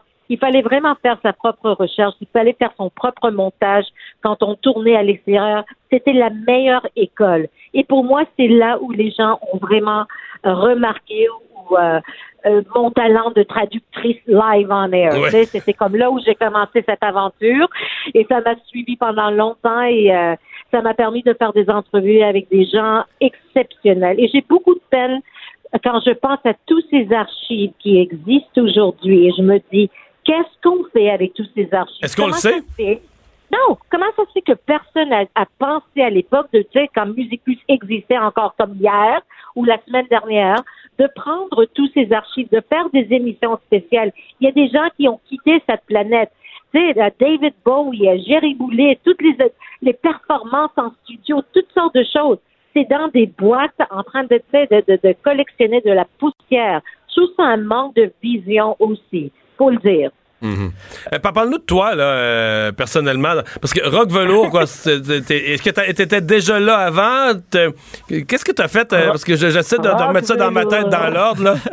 Et, et Rock Velour a été conçu uniquement et entièrement pour moi. Et c'était très, et c'était très sérieux dans mon, dans mon cœur et dans ma tête. C'est-à-dire que si j'étais en onde durant la journée et les lundis soirs, je faisais à 19h le rock velours, j'apportais un autre kit. Je courais à la salle, je courais à la salle de bain, je me changeais de vêtements, je changeais mes boucles d'oreilles, l'éclairage était différent, je programmais mon rock velours et c'était du sérieux. Et euh, je pense que j'ai quand même pu présenter des clips que les Québécois n'auraient peut-être pas vu parce que moi j'étais très axée sur le black music, le Motown, etc. Alors euh, j'avais un petit, faible pour ça, puis euh, ça a été quelque chose quand même très spécial dans, la, dans les cœurs des, Québécois. Vos plus beaux souvenirs quand on vous parle de Musique Plus, ce sont, ce sont lesquels? Les rencontres avec des artistes, je suppose? C'est tout, c'est la complicité, l'esprit de famille qui existait. C'était très cool comme place. C'était vraiment cool. Tu rentrais, les, les, les gars des compagnies de disques avec les, les albums, les CD, euh, toutes sortes d'affaires, la liste des artistes qui allaient venir. C'est comme, c'est pas comme si tu rentrais dans un bureau. Il y avait une, atmosphère exceptionnelle. Tout le monde travaillait ensemble. Mais évidemment, quand on savait qu'il y avait des gros noms, là, tu puis euh, savais que c'était toi qui allais faire une entrevue avec McCartney la première fois, ou à Sting, ou Bowie, c'était quand même euh, très, très marquant dans ma vie et très Mais- spécial. Justement, les, ces grandes vedettes-là, les grands bands, euh, viennent pratiquement plus Oui. faire d'entrevues maintenant Non. quand ils viennent euh, au, au- au Québec. Donc ça, c'est une époque que les plus jeunes ont euh, fait ça, ça- ça le- ne, ne peuvent pas le vivre aujourd'hui, de voir des grandes Non. vedettes internationales s'arrêter puis discuter. Et c'est non, définitivement. Et c'était vraiment un mouvement pour le public et pour la station. Je pense que c'est une station qui a souvent été imitée. On a un petit peu ri des, des petits budgets, la façon que la caméra bougeait, mais on était vraiment vrai. C'était pas planifié ce qu'on faisait. On nous a dit tout simplement soyez qui vous êtes, allez-y puis faites-le. Et les entrevues étaient faites également dans ce même esprit. Chaque personne avait un style et puis chaque personne avait quand même des artistes qui voulaient faire. Et c'était magique. C'était tr- parce que les gens venaient aussi. Ils venaient assister. Ils se mettaient dehors. tu sais, les, fenêtres étaient couvertes. Quand, quand Samantha Fox est venue, la police était sur place. Rock voisine 24 heures à l'émission en ligne. C'était comme de la folie furieuse. Céline Dion, là, tu sais, je marchais sur la rue Saint-Laurent avec elle, les gens qui nous suivaient, puis on faisait des entrevues en marchant. C'est des choses qu'on voit plus du tout et qu'on verra plus. Euh, D'ailleurs, sur- euh, un paquet de jeunes collègues euh, que, que vous aviez, des gens qui arrivent comme ça en télévision à une époque où il y avait, fait, vous deveniez des vedettes presque instantanées chez les jeunes avec un lien très fort. J'ai des amis qui ont été VJ puis sortir avec eux euh, à l'époque, c'était quelque chose. Tout le monde les arrêtait. Euh, ça devait être assez spécial à vivre pour ceux qui arrivaient à Musique Plus. C'était très spécial. Et puis, c'était, oui, évidemment, c'était très spécial. Mais comme il y avait une certaine mentalité aussi qu'on n'avait pas le droit non plus de se prendre pour un autre. Moi, personnellement, hein, j'ai pas vraiment profité de ces gros moments de gloire parce que la, la folle Sonia Benezra était toujours en train de faire de la recherche. J'avais si peur de ne pas faire assez de recherche que je pense que j'étais la, la moins cool de toute la gang. Tout le monde sortait prendre un verre. Moi, je restais à lire mes affaires, à réécouter les albums. C'était super important pour moi. Donc, j'ai raté euh, des petits moments où j'aurais pu m'amuser un peu plus. Mais disons que euh, pour moi, de, de, de pouvoir demander à Paul Sarrazin, est-ce que tu as fait ta recherche? Puis lui me disait non. Je dis, oh my God, viens t'asseoir tout de suite. On va regarder la bio ensemble. Puis c'était vraiment spécial. Sonia avait. Sonia avait toujours sa recherche faite. Hey, dernière euh, Ah question sur, sur laquelle on, on va se laisser là-dessus, mais à la base, là, c'était nouveau. là. Les vidéoclips étaient apparus quoi, au début des années 80, euh, automne 86, donc Musique Plus, euh, en présente à journée longue. Euh, Nomme-nous donc quelques... Parce que vous autres, je suppose que vous, les- vous pouviez les voir un petit peu d'avance. Nomme-moi quelques vidéos qui, pour toi, des vidéoclips euh, qui ont été euh, qui ont été marquants, qui ont été euh, euh, importants, puis qui ont... euh, tu sais, qui, qui- Ben, je pense tu- qu'on Ouais, tout a vraiment Thriller de Michael Thriller. Jackson a, ré- ouais, a révolutionné tout après avec euh, Bad et tout ce qu'il a fait. Michael Jackson était vraiment euh, un des, le, le numéro un, je pense, avec des Donc, clips. quand, quand vous avez, audacieux. quand ça a ouvert automne 2006, là, il y avait du Michael Jackson en masse. Là. Euh, je- ben, quand- je ne sais pas si c'était en 86 exactement, mais je sais qu'en 88, il a fait le spécial Motown avec le Moonwalk. Alors, c'était dans ces années-là. Mais tout ce que Madonna a fait a été toujours été Ah ouais. tout, plus plein de controverses.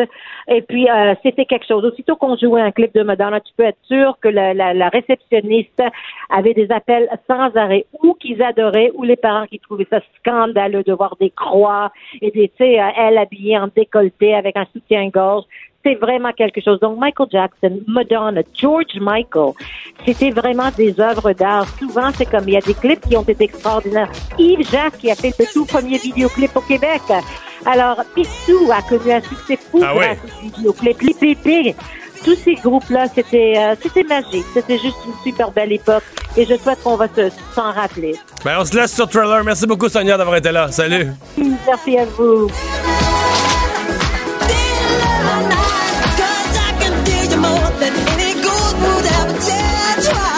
Le retour de Mario Dumont, le seul ancien politicien qui ne vous sortira jamais de cassette. Mario Dumont et Vincent Dessureau. Jusqu'à 17. Cube Radio. De retour, euh, tour d'horizon de l'actualité. Et Vincent, on a parlé abondamment des 18 000 dossiers qui seraient fermés et devraient être repris, redéposés à l'immigration. Mais là, on apprend que dans le nouveau système qui vient tout juste d'être créé par le gouvernement, il y a déjà beaucoup de nouvelles demandes qui sont déposées. Oui, 91 000 dossiers déjà dans le nouveau système d'immigration. C'est ce qu'a appris euh, en primeur TVA Nouvelle. Euh, 91 307 pour être plus précis qui euh, sont déjà déposés. On voit quelques euh, domaines qui ressortent, entre autres soins infirmiers. Il y en a plus de 2000, génie mécanique, euh, électronique industrielle. Alors, euh, En même temps, je repense à ça. Après, c'est quand même une bonne nouvelle. Exemple, le nombre de en soins infirmiers. Puis ça, tu te dis, dans la mesure où le gouvernement de la CAQ, le nouveau gouvernement, dit, nous, on veut vraiment une adéquation avec le marché du travail, les demandes du marché du travail. Plus tu as de choix, plus tu as un grand bassin, plus tu vas. C'est plate pour les autres candidats qui seront pas retenus puis qui voudraient venir au Québec puis qui pourront pas. Mais plus tu as un large éventail, comme des infirmiers, des infirmières, en as-tu besoin? Là? Puis. C'est sûr que pour l'économie puis le marché du travail, euh, Parfait, d'avoir un c'est gros choix, un gros bassin de Si choix, Ça fonctionne bien évidemment, là, mais tu permets parce que c'est ce qu'on explique Ouais. d'ailleurs. On pourra euh, un- éventuellement un employeur va pouvoir euh, avoir accès au curriculum vitae carrément des gens dans le système pour leur envoyer une offre d'emploi, puis ensuite ben, le dossier va passer plus rapidement. Fait qu'ils vont arriver ici, pour certains, ils vont être déjà employés, ni plus ni moins. Là. Exact. Alors, ce qui est quand même très intéressant. Euh, c'est sûr que là, au niveau des délais, tu sais, on prévoit toujours passer des délais de 36 mois à 6.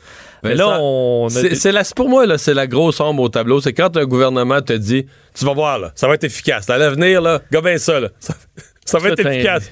Là, quand un gouvernement te dit ça, veut, veut pas, tu sais, ton- ta face, ton émoticône de face, c'est comme le, c'est le sceptique, là, tu sais, c'est les yeux comme. Euh, Parce que ça va prendre des fonctionnaires pour traiter ça. Est-ce qu'eux vont avoir un nouveau système, évidemment, à apprivoiser, euh, qui demande un certain temps? Là? Donc, tu peux pas euh, juste euh, clencher tout ça aussi rapidement. Faudra voir. Je suis pas sûr que ça va aller aussi bien que le reverdissement de la planète. C'est ça qui Ben, m'inquiète. mais le reverdissement, ça prend des, des décennies. là. C'est vrai. Alors, ça Bon, va, ça euh, va, t'es positif. ça va peut-être être quand même long. Euh, parlons du président Trump. Là, il y a un scénario qui se dessine pour éviter le, le- le shutdown, une autre fermeture du gouvernement. Oui, il faut rappeler quand même le- la situation. Le vendredi, demain à minuit, si on n'a pas d'entente aux États-Unis, on retombe en shutdown. Parce que eu- c'est la fin des trois semaines. Exact. Il y a eu une entente de principe entre républicains et démocrates sur euh, bon pour euh, pour euh, garder le gouvernement ouvert. Ça implique un certain financement du mur, un peu plus d'un milliard de dollars pour 90 kilomètres de mur. Alors c'est un peu entre les deux là. Euh, Ce que les démocrates voulaient pas de mur, Donald Trump veut 5 près de 6 milliards de dollars pour son mur.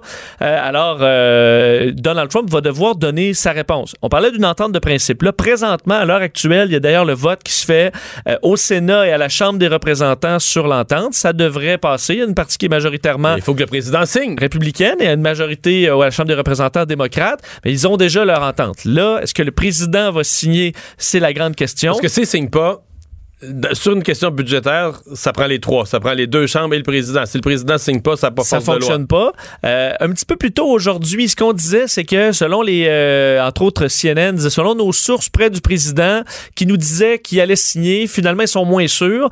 Et là voilà que dans les dernières minutes, euh, le bon des, des- des nouvelles quand même intéressantes. Mitch McConnell, le président, euh, bon qui est le, euh, euh, lui qui est le chef de la majorité républicaine du Sénat, ce qu'il dit, c'est que le président va signer. Et va déclencher l'urgence nationale. Parce qu'on sait que Le scénario qu'il envisageait en janvier, là. c'est ça. On est revenu à ça. Euh, c'est un peu ce qui l'expliquait dans les derniers jours Donald Trump. C'est dit, bon, parfait, on a un point un peu plus d'un milliard pour le mur. Euh, le reste du mur, je pourrais le construire de d'autres façons. Ça impliquait entre autres d'aller chercher de l'argent dans d'autres ministères ou de déclarer euh, l'urgence nationale là-dessus, ce qui serait, ce qui va être quand même fortement contesté par les démocrates si jamais c'est le cas. Mais c'est ce vers quoi on se dirige, du moins selon euh, M. McConnell des Républicains. Alors, est-ce qu'il y a des bonnes informations ou pas? C'est ce qu'on va voir dans les, euh, dans les prochaines heures. Mais donc, le scénario, c'est quand même qu'il n'y a plus de shutdown. Dans ce scénario-là, on ne ferme plus le gouvernement américain.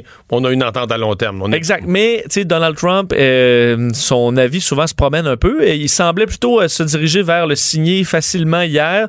Et là, on voyait entre autres des commentateurs, euh, c'est le cas à Fox News, qui ont tendance à influencer par après le président qui écoute. Je voyais Lorraine Graham qui, elle, disait au président, faut pas signer, faut pas signer. Puis ça, des fois, ça peut... Parce que ce mur doit être construit. parce que le mur doit être construit selon euh, euh, certains. C'est le cas de l'animateur radio Rush Limbaugh aussi, qui souvent met de la pression sur le président. mais on a l'impression que son opinion change quelques heures après l'émission. Alors, euh, c'est toujours un mystère que, que Donald Trump va faire, mais on semble se diriger vers euh, une- un gouvernement ouvert, mais un dossier, le prochain dossier, ce sera l'urgence nationale qui ne pourra pas terminer de faire jaser. Le bateau euh, acheté par euh, le- la Société des traversiers, euh, le bateau temporaire peu dispendieux qui a coûté juste une coupe de millions, il est finalement en mer où Il on se est parle. en mer, c'est à Il a quitté Matane. Il a quitté Matane. Là, faut, faut l'attendre euh, l'autre bord du quai. Là. C'est sûr que s'il arrive jamais à l'autre bord. on l'attend, les caméras sont là. Il est parti au, euh, dans le courant. Euh, on le souhaite pas, évidemment. Le NM Apollo qui a quitté le quai comme prévu à 14 h Pas de retard. euh, donc, euh, tout a bien été. On, s'en parlait hier que c'était à surveiller après toute la saga du remplacement du FA Gauthier. Donc, les entreprises de- d'entretien ménager de Matane ont remballé leur nettoyeuse à tapis, leur laveuse à tapis. Oui, et Parce on- que ça a l'air qu'il y a eu un petit peu de, un petit peu de boulot sur le Il y bateau. avait un nettoyage assez intense à faire. Rappelez que ce navire avait été acheté quelques jours avant Noël pour 2,1 millions de dollars. Donc, euh, on s'entend, le nouveau, le Gauthier, a coûté 175 millions.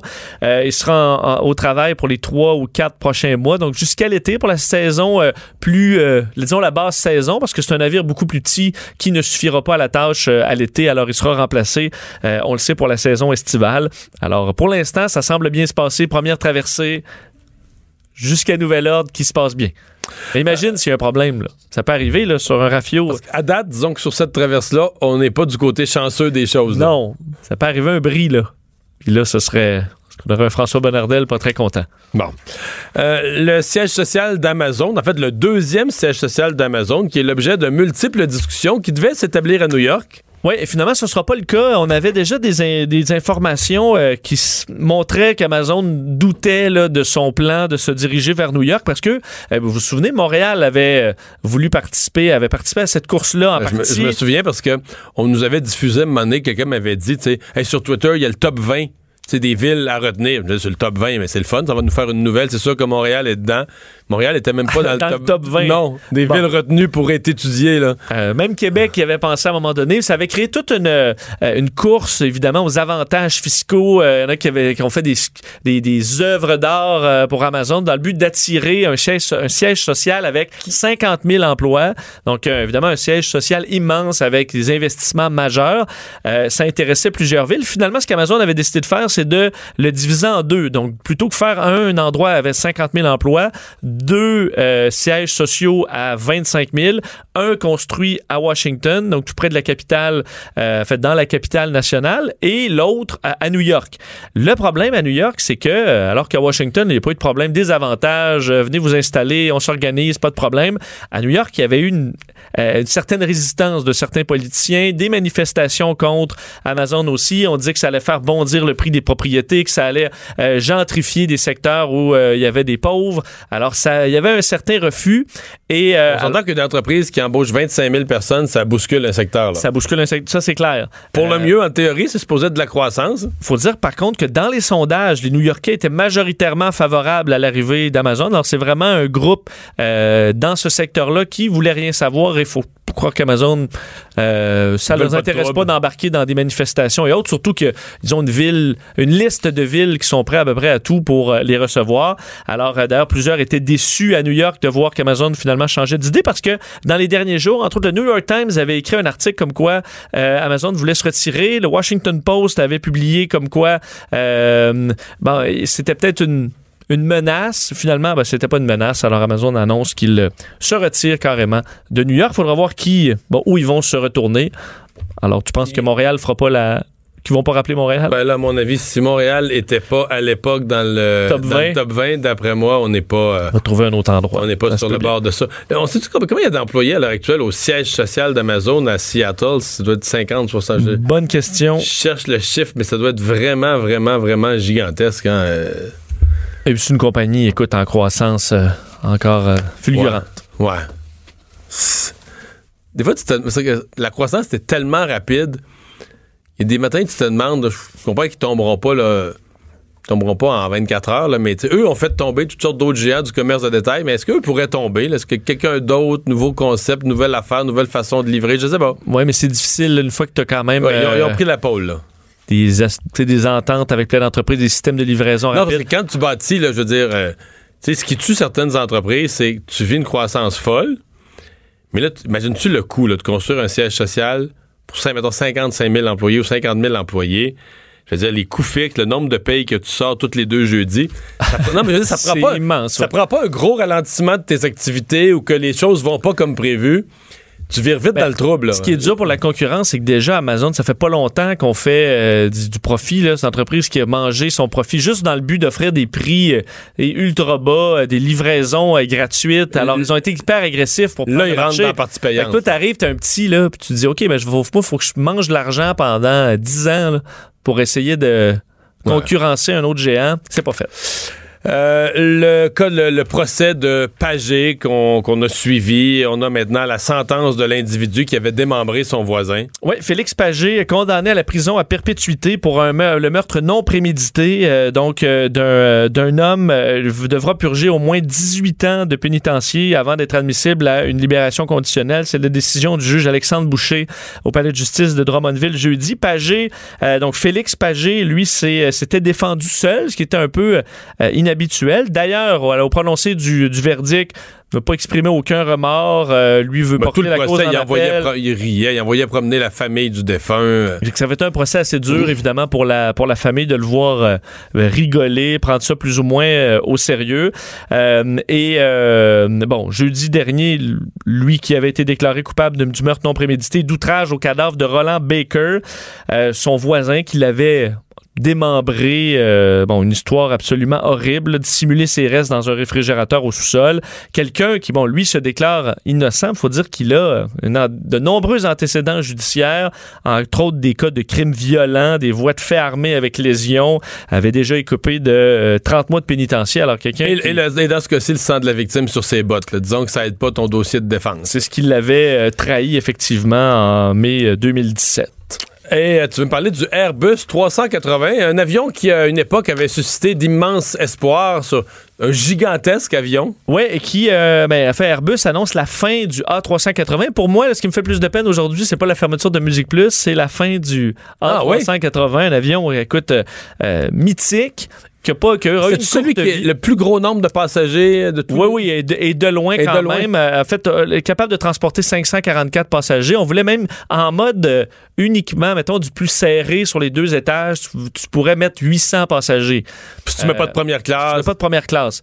Euh, les compagnies sont plutôt allées vers des versions de première classe ultra luxe euh, avec des cabines. Là. Est-ce que a toutes les qui compagnies en avaient? Non. Non, très peu, très peu de compagnies. On sait que la compagnie phare qui avait le- les A380, c'est Emirates, qui a fait son prestige entourant cette, euh, ce, ce super, euh, ce super avion. Mais pourquoi on n'en produit plus? Parce qu'ils ont des problèmes techniques? Parce qu'ils se vendent pas, tout simplement? C'est trop gros? On n'en vend pas assez. En fait, au départ, il faut dire qu'on a sorti cet avion-là euh, au début des années 2000. Alors, c'est très récent pour faire la concurrence au Boeing 747 qui, lui, a fêté ses 50 ans euh, il y a quelques jours à peine. Il y a deux étages, lui aussi. Deux étages, mais juste le deuxième et pas sur tout le long. Là. Un petit deuxième étage où on, on met généralement la première classe, mais qui est quand même plus petit, même c'est un géant quand même. Là. Alors là, 380 de 1, c'était peut-être le premier projet euh, d'avion que, où où les prix ont vraiment explosé. Le Airbus s'est enlisé dans des coûts euh, immenses pour un avion super high-tech, gigantesque, qui finalement coûte, ben, fait, coûte à l'achat, c'est 445 millions de dollars américains. Euh, alors, pour en avoir un, c'est quand même très cher coûte cher aussi parce que c'est quatre moteurs. Maintenant, on est plus dans des avions euh, comme le 777 qui en ont deux. Alors, c'est déjà beaucoup moins d'entretien. Et un des problèmes qu'on a, c'est que les aéroports n'ont pas, euh, pas les équipements pour gérer autant de passagers. Ça prend des doubles passerelles, ça prend des pistes super larges, ça prend des salles d'attente gigantesques là, pour gérer 600 passagers. C'est complexe. Puis tu augmentes les chances d'avoir des problèmes avec un passager. Tu augmentes les chances d'en chercher un là, dans l'aéroport qui, qui a fait son, euh, euh, qui a son billet, mais qui est perdu. Alors, ça accumule les retards. Euh, dès qu'il y a un problème, ben là, tu retardes énormément. De... Alors, à chaque fois, c'est plus de problèmes. ça prend des destinations où tu as un bassin non. Faut que ça voyage. Il faut que ça voyage pour rentabiliser ça. Alors, il n'y a que quelques destinations qui pouvaient fonctionner. Alors, finalement, les commandes ont ralenti, ralenti, ralenti.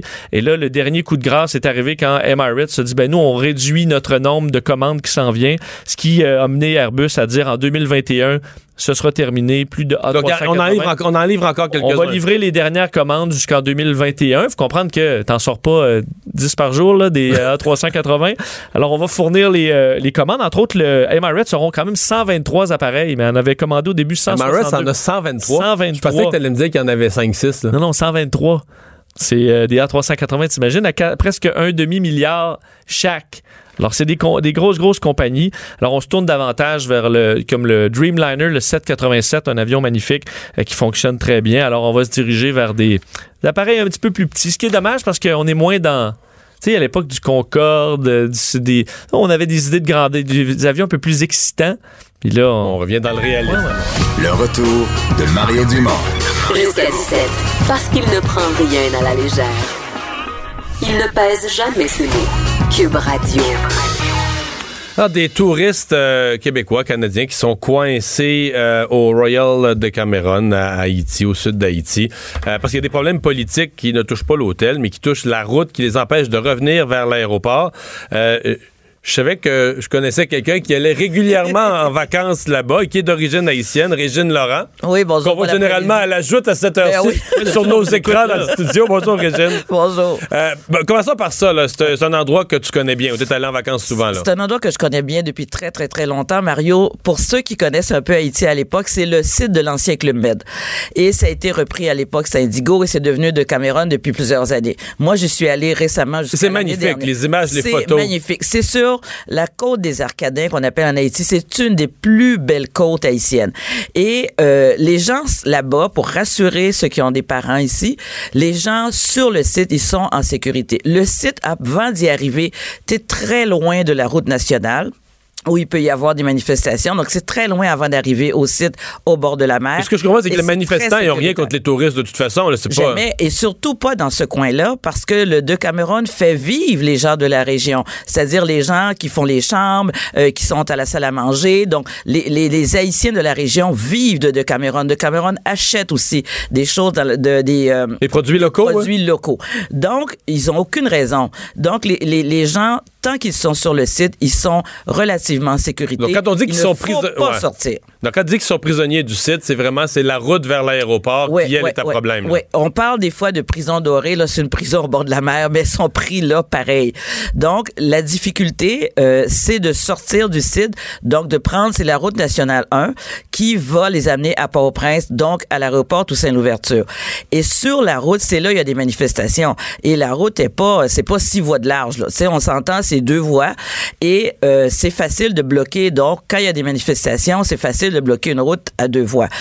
Et je comprends euh, Air Transat de dire tant qu'on ne peut pas de façon sécuritaire amener les touristes du site à l'aéroport, on va attendre de prendre les mesures nécessaires, c'est-à-dire d'avoir un convoi réellement des gens armés qui vont entourer le ou les autobus et qui vont ouvrir la voie à l'autobus euh, jusqu'à l'aéroport. Mmh.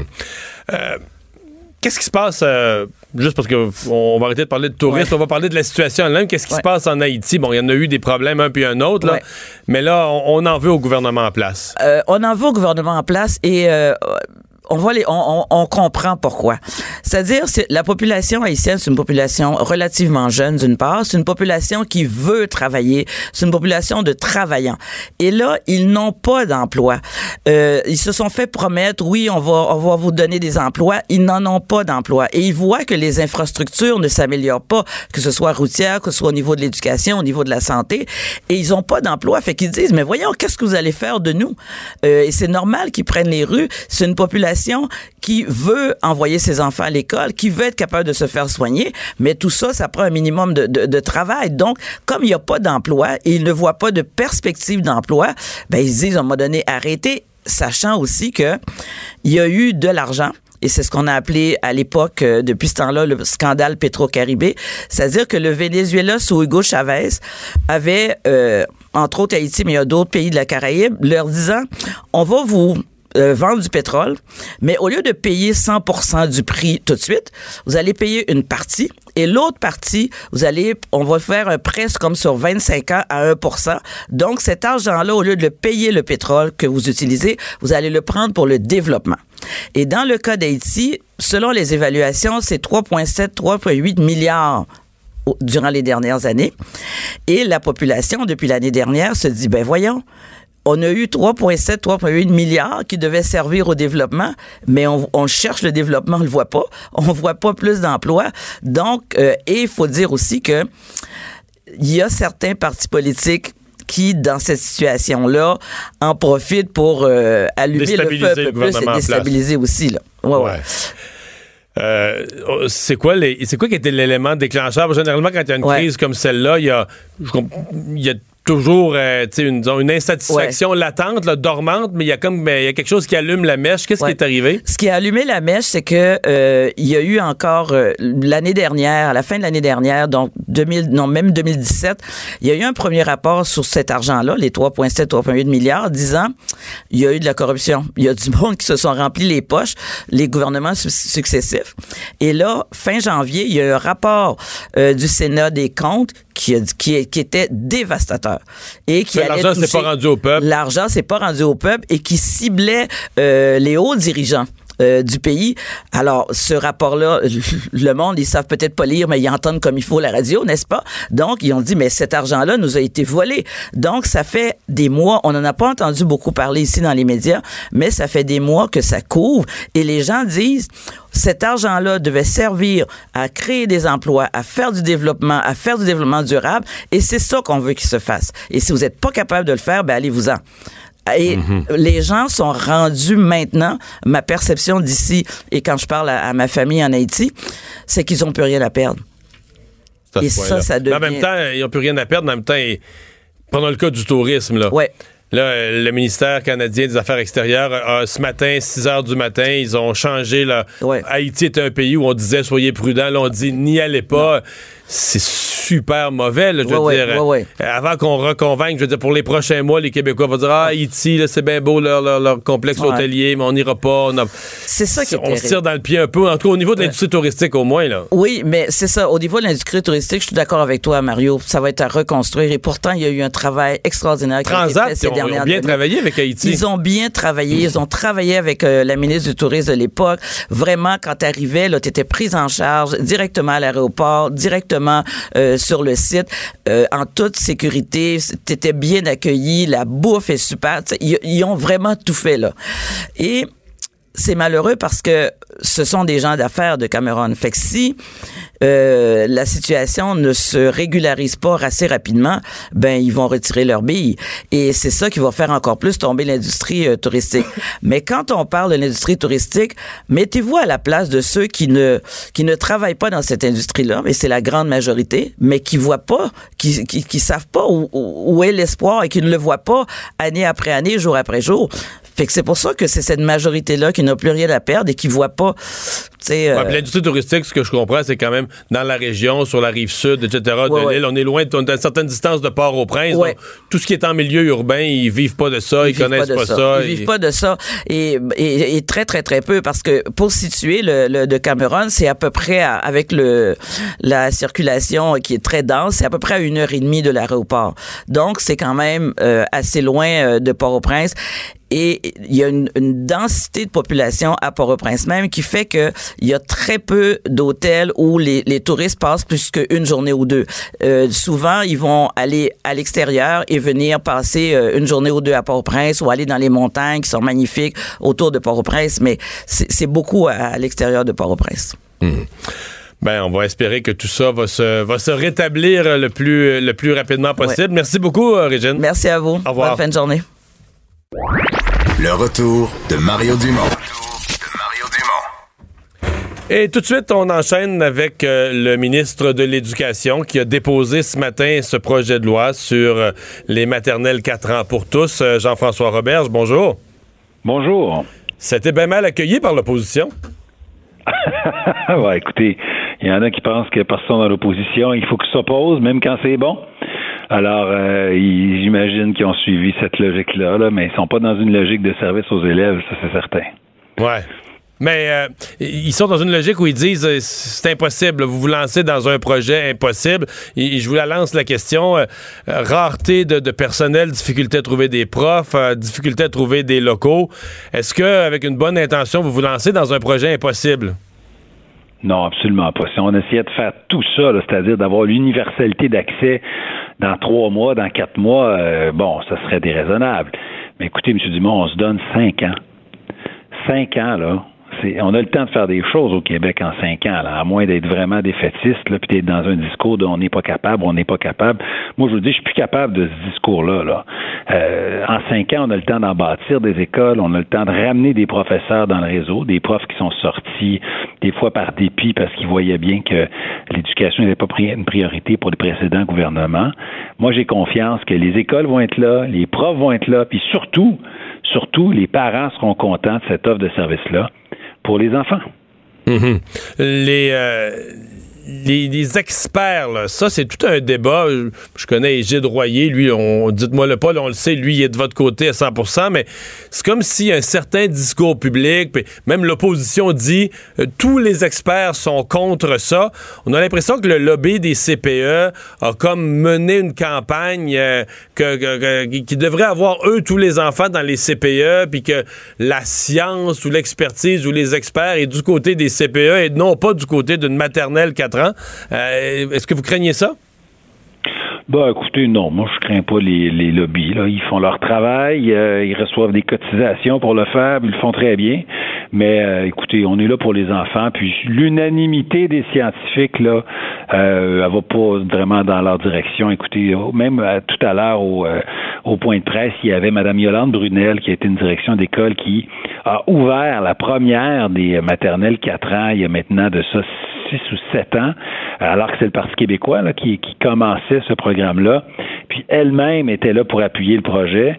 La, directrice, la doyenne de la faculté des sciences de l'éducation de l'UQAM, donc pas simplement une professeure d'université, mais on parle de la, de la directrice de tous les professeurs des sciences d'éducation de l'UQAM, Mme Monique Brodeur, était là tout à l'heure pour appuyer, pour donner tout son soutien au programme. Donc, euh, je pense que oui, il y a des gens qui s'y opposent, c'est correct. Quand on apporte des changements, on ne fait pas l'unanimité. Mais euh, M. Legault et moi, on ne déviera pas. On fait ça pour les enfants, puis on le fait pour leur donner une vraie égalité des chances, et puis on va aller de l'avant. Euh, Allons-y sur les faits maintenant, le, déploiement, parce que présentement, présentement, il y en a combien? Un petit peu moins de 400, c'est ça, dans les quartiers défavorisés? Exactement, précisément 394 classes. On peut s'entendre pour à peu près 400 classes en ce moment. Bon, ben là, dessinez-nous, la carte routière là, des cinq prochaines années, grossièrement. Comment vous voyez ça, le déploiement? Ben, l'an prochain, vous savez, où il y en a à peu près 400. L'an prochain, on va augmenter ce nombre-là d'à peu près 50 là, parce qu'on va en ajouter plus de 200 pour septembre prochain. C'est beaucoup comparé à ce qu'on a. C'est peu par rapport à l'objectif final, mais vous comprendrez qu'en ce moment, on, ça fait même pas un an qu'on est là. faut qu'on compose avec euh, les locaux qui sont disponibles. Mais on va construire des locaux, on va agrandir euh, des, euh, des écoles, on va bâtir des écoles. Donc, il y en aura plus à la deuxième année, troisième année, quatrième année, cinquième année. Et l'objectif, c'est de répondre aux demandes des parents. Hein, nous, on veut laisser le libre choix aux parents. L'opposition dit que les parents, les parents en veulent pas? Ben, écoutez, moi, je pense pas que ça soit le cas. Déjà, dans un sondage, mais écoutez, c'est un sondage de l'association des CPE, hein? Mais donc, le sondage de l'association des CPE dit quand même qu'il y a quoi, 25% des parents qui euh, souhaiteraient envoyer leur enfant, je pense, en maternelle 4 ans. Donc, c'est sans doute plus que ça. En ce moment, il y a 5% seulement des enfants qui y vont. Et c'est un, une offre qui est nouvelle aussi. Hein? Il va falloir laisser euh, aux gens l'idée de s'approprier cette idée-là. Puis plus de gens vont y aller, plus de parents vont s'en parler, puis ils vont raconter leur expérience positive. Hmm. Et puis il y aura de plus en plus de gens qui choisiront ça. Moi, j'en suis convaincu. Écoutez, ça va être euh, un service A1. Là. On va avoir des professeurs qui, euh, qui ont un bac de 4 ans, épaulés par des éducatrices, épaulés par des orthophonistes, des orthopédagogues, des psychologues. On veut amener les jeunes en première année là, avec une vraie égalité des chances peu importe s'il y avait des difficultés, peu importe le salaire de leurs parents. Parce que là, vous nous ramenez vers le but. Cause, Ça justifie bien des sacrifices. vous nous ramenez vers le but ultime de tout ça. C'est vous pensez qu'il y a un effet réel sur la réussite scolaire du plus grand nombre? Ben, c'est, écoutez, c'est notre seule motivation, M. Dumont. C'est notre seule motivation. En ce moment, d'ailleurs, là, les défenseurs du statu quo, là, ils sont un peu coincés avec, avec la vérité. Là. 27% des jeunes euh, arrivent en ce moment en maternelle à 5 ans, donc plus qu'un sur quatre arrivent avec des problèmes arrivent avec une vulnérabilité dans un domaine de développement. C'est le terme scientifique, là, mais en gros, là, ils sont pas prêts. Donc, quand un jeune sur quatre arrive pas prêt en maternelle 5 ans, c'est parce qu'il y a des problèmes quelque part entre le 0 et 5 ans. Donc, ça, les défenseurs du statu quo sont pris avec cette réalité-là. Et depuis les dernières années, on se détériore le status quo nous fait reculer. Il y a de plus en plus de jeunes qui arrivent mal préparés à 5 ans. Donc, euh, moi, je pense qu'il faut donner un coup de barre, puis il faut le faire pour la réussite des jeunes. Euh, plus tôt dans la semaine, vous avez annoncé euh, des récréations obligatoires pour toutes les écoles, 20 minutes deux fois par jour. ça a fait, je pense même à l'Assemblée nationale, si je ne m'abuse, tous les partis vous ont appuyé dans, dans la société, chez les parents, chez les gens qui s'intéressent à l'activité physique. Ça semblait bien accueilli. Mais moi-même, j'ai interviewé des représentants des syndicats d'enseignants. J'en ai entendu ailleurs qui était négatif par rapport à l'idée. Puis la question que je vais vous poser, c'est êtes-vous euh, avez-vous l'impression que c'est un de vos gros problèmes comme ministre de l'Éducation? Puis vous-même, vous êtes un enseignant. les gens qui représentent votre métier, les syndicats d'enseignants, peut-être qu'ils ont été échaudés dans le passé, peut-être qu'ils ont été trop souvent pas consultés, mais on a l'impression qu'il n'y a plus rien que vous pourriez proposer qui va les rallier, là, qui sont, sont désabusés, choqués, systématiquement, n'importe quoi est proposé. Ils viennent nous voir en entrevue et ils nous disent Ah, nous autres, on n'est pas consultés, on n'a pas le goût d'embarquer là-dedans, c'est pas bon. C'est, eux, là, les premiers intervenants sur le terrain qui vont faire ou ne pas faire la réussite de tous vos projets. Ben, je pense qu'il y a des ponts à rebâtir. Effectivement, écoutez, ils se sont fait, euh, se sont fait avoir les dernières années. Chaque ministre, chaque premier ministre disait que l'éducation était une priorité. Puis le lendemain matin, ben, il coupait dans les bibliothèques, il coupait dans les services professionnels, euh, il proposait euh, dans les négociations d'appauvrir les enseignants. Donc, je pense qu'il y a, y a une espèce de confiance là, qu'ils n'ont pas envers le gouvernement. Nous, on est un nouveau, nouveau gouvernement, puis on arrive un peu avec ce, ce passif-là, le passif du, du désespoir, c'est-à-dire que peu importe ce que dit un politicien, ça, ça doit être contre nous. Euh, moi, je pense qu'au fil des mois puis des années, on va être capable de rebâtir cette confiance-là parce qu'ils vont bien voir que vos, rapports c'est pas juste un discours du premier ministre. Là, on le voit dans des politiques, on va le voir dans des budgets. L'éducation, c'est maintenant une priorité au Québec. Ouais. Vos, euh, vos rapports sont corrects avec les syndicats d'enseignants? Ah, bien sûr, je leur parle euh, fréquemment, Mme Scalabrini, M. Mallette. Euh, bon, je ne sais pas combien de fois je leur ai parlé euh, depuis, depuis que je suis ministre. Je leur ai parlé quand j'étais dans l'opposition. Puis quand ils ne me parlent pas à moi, ils parlent directement à mon cabinet. Il pas de problème. Ouais. Mais quand ils sortent sur la place publique, disons qu'ils sont, qu'on peut dire, rébarbatifs. Ben écoutez, je pense qu'il souhaiterait toujours euh, être euh, davantage consulté, mais c'est correct, euh, c'est correct. On va continuer de discuter avec eux. Comme je dis, il y a des choses sur lesquelles ça on demande plus de consultation. Quand on lance des grandes politiques, quand on réforme des programmes, on leur parle davantage. Là, sincèrement, je pense pas que c'était le temps de faire un long chantier pour dire qu'on allait rajouter du temps aux récréations. Là. sincèrement, là, je pense pas que c'était nécessaire. Monsieur Robert, merci beaucoup de nous avoir parlé.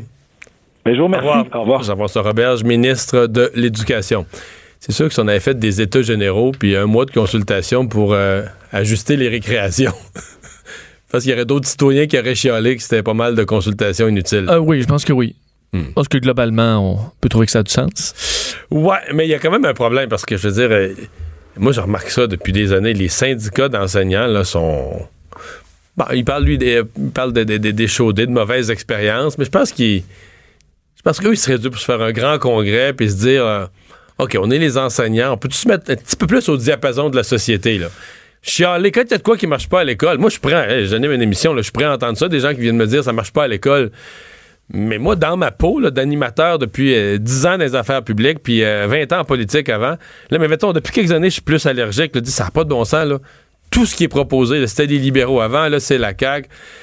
C'est toujours pas bon. Là. Tu, tu- tu Parce qu'on se plaint de la situation actuelle, puis on se plaint de, de, tout changement. De tout changement.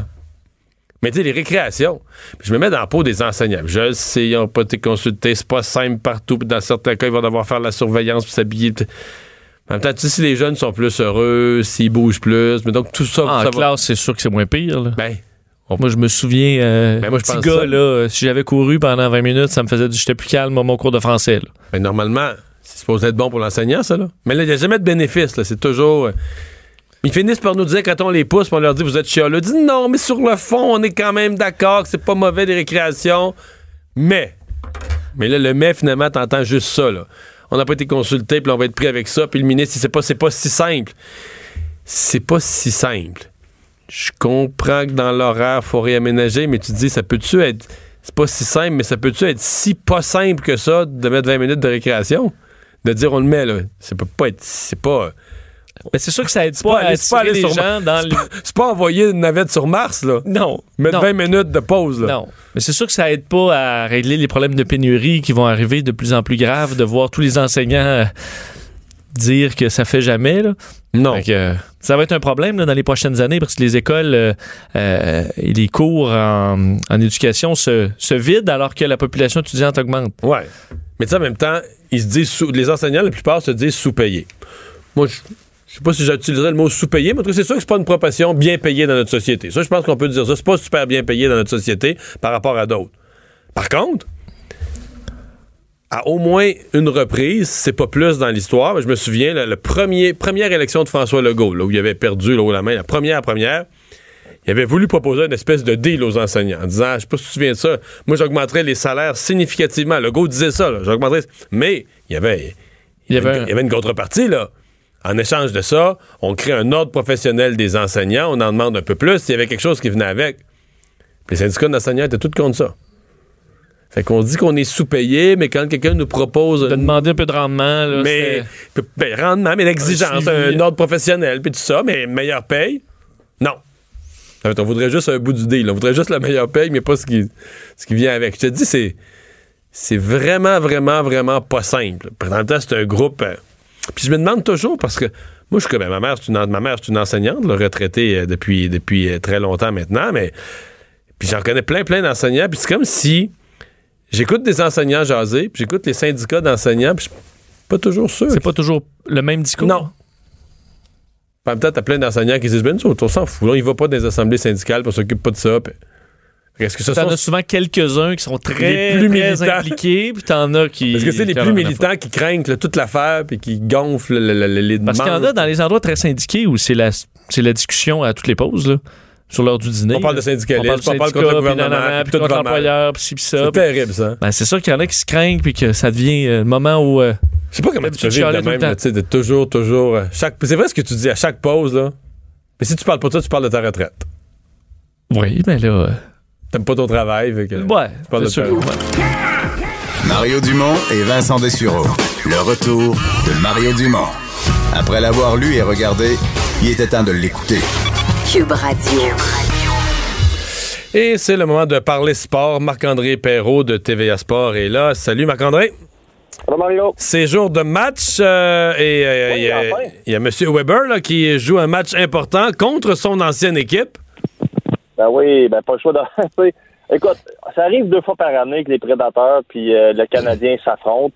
Quand il n'y en a pas un des deux qui est blessé, ben je trouve que c'est quand même le fun de faire une petite mise à jour de, de, de cet échange-là. Évidemment, tu comprendras que je parle de Piquet Souban chez Weber.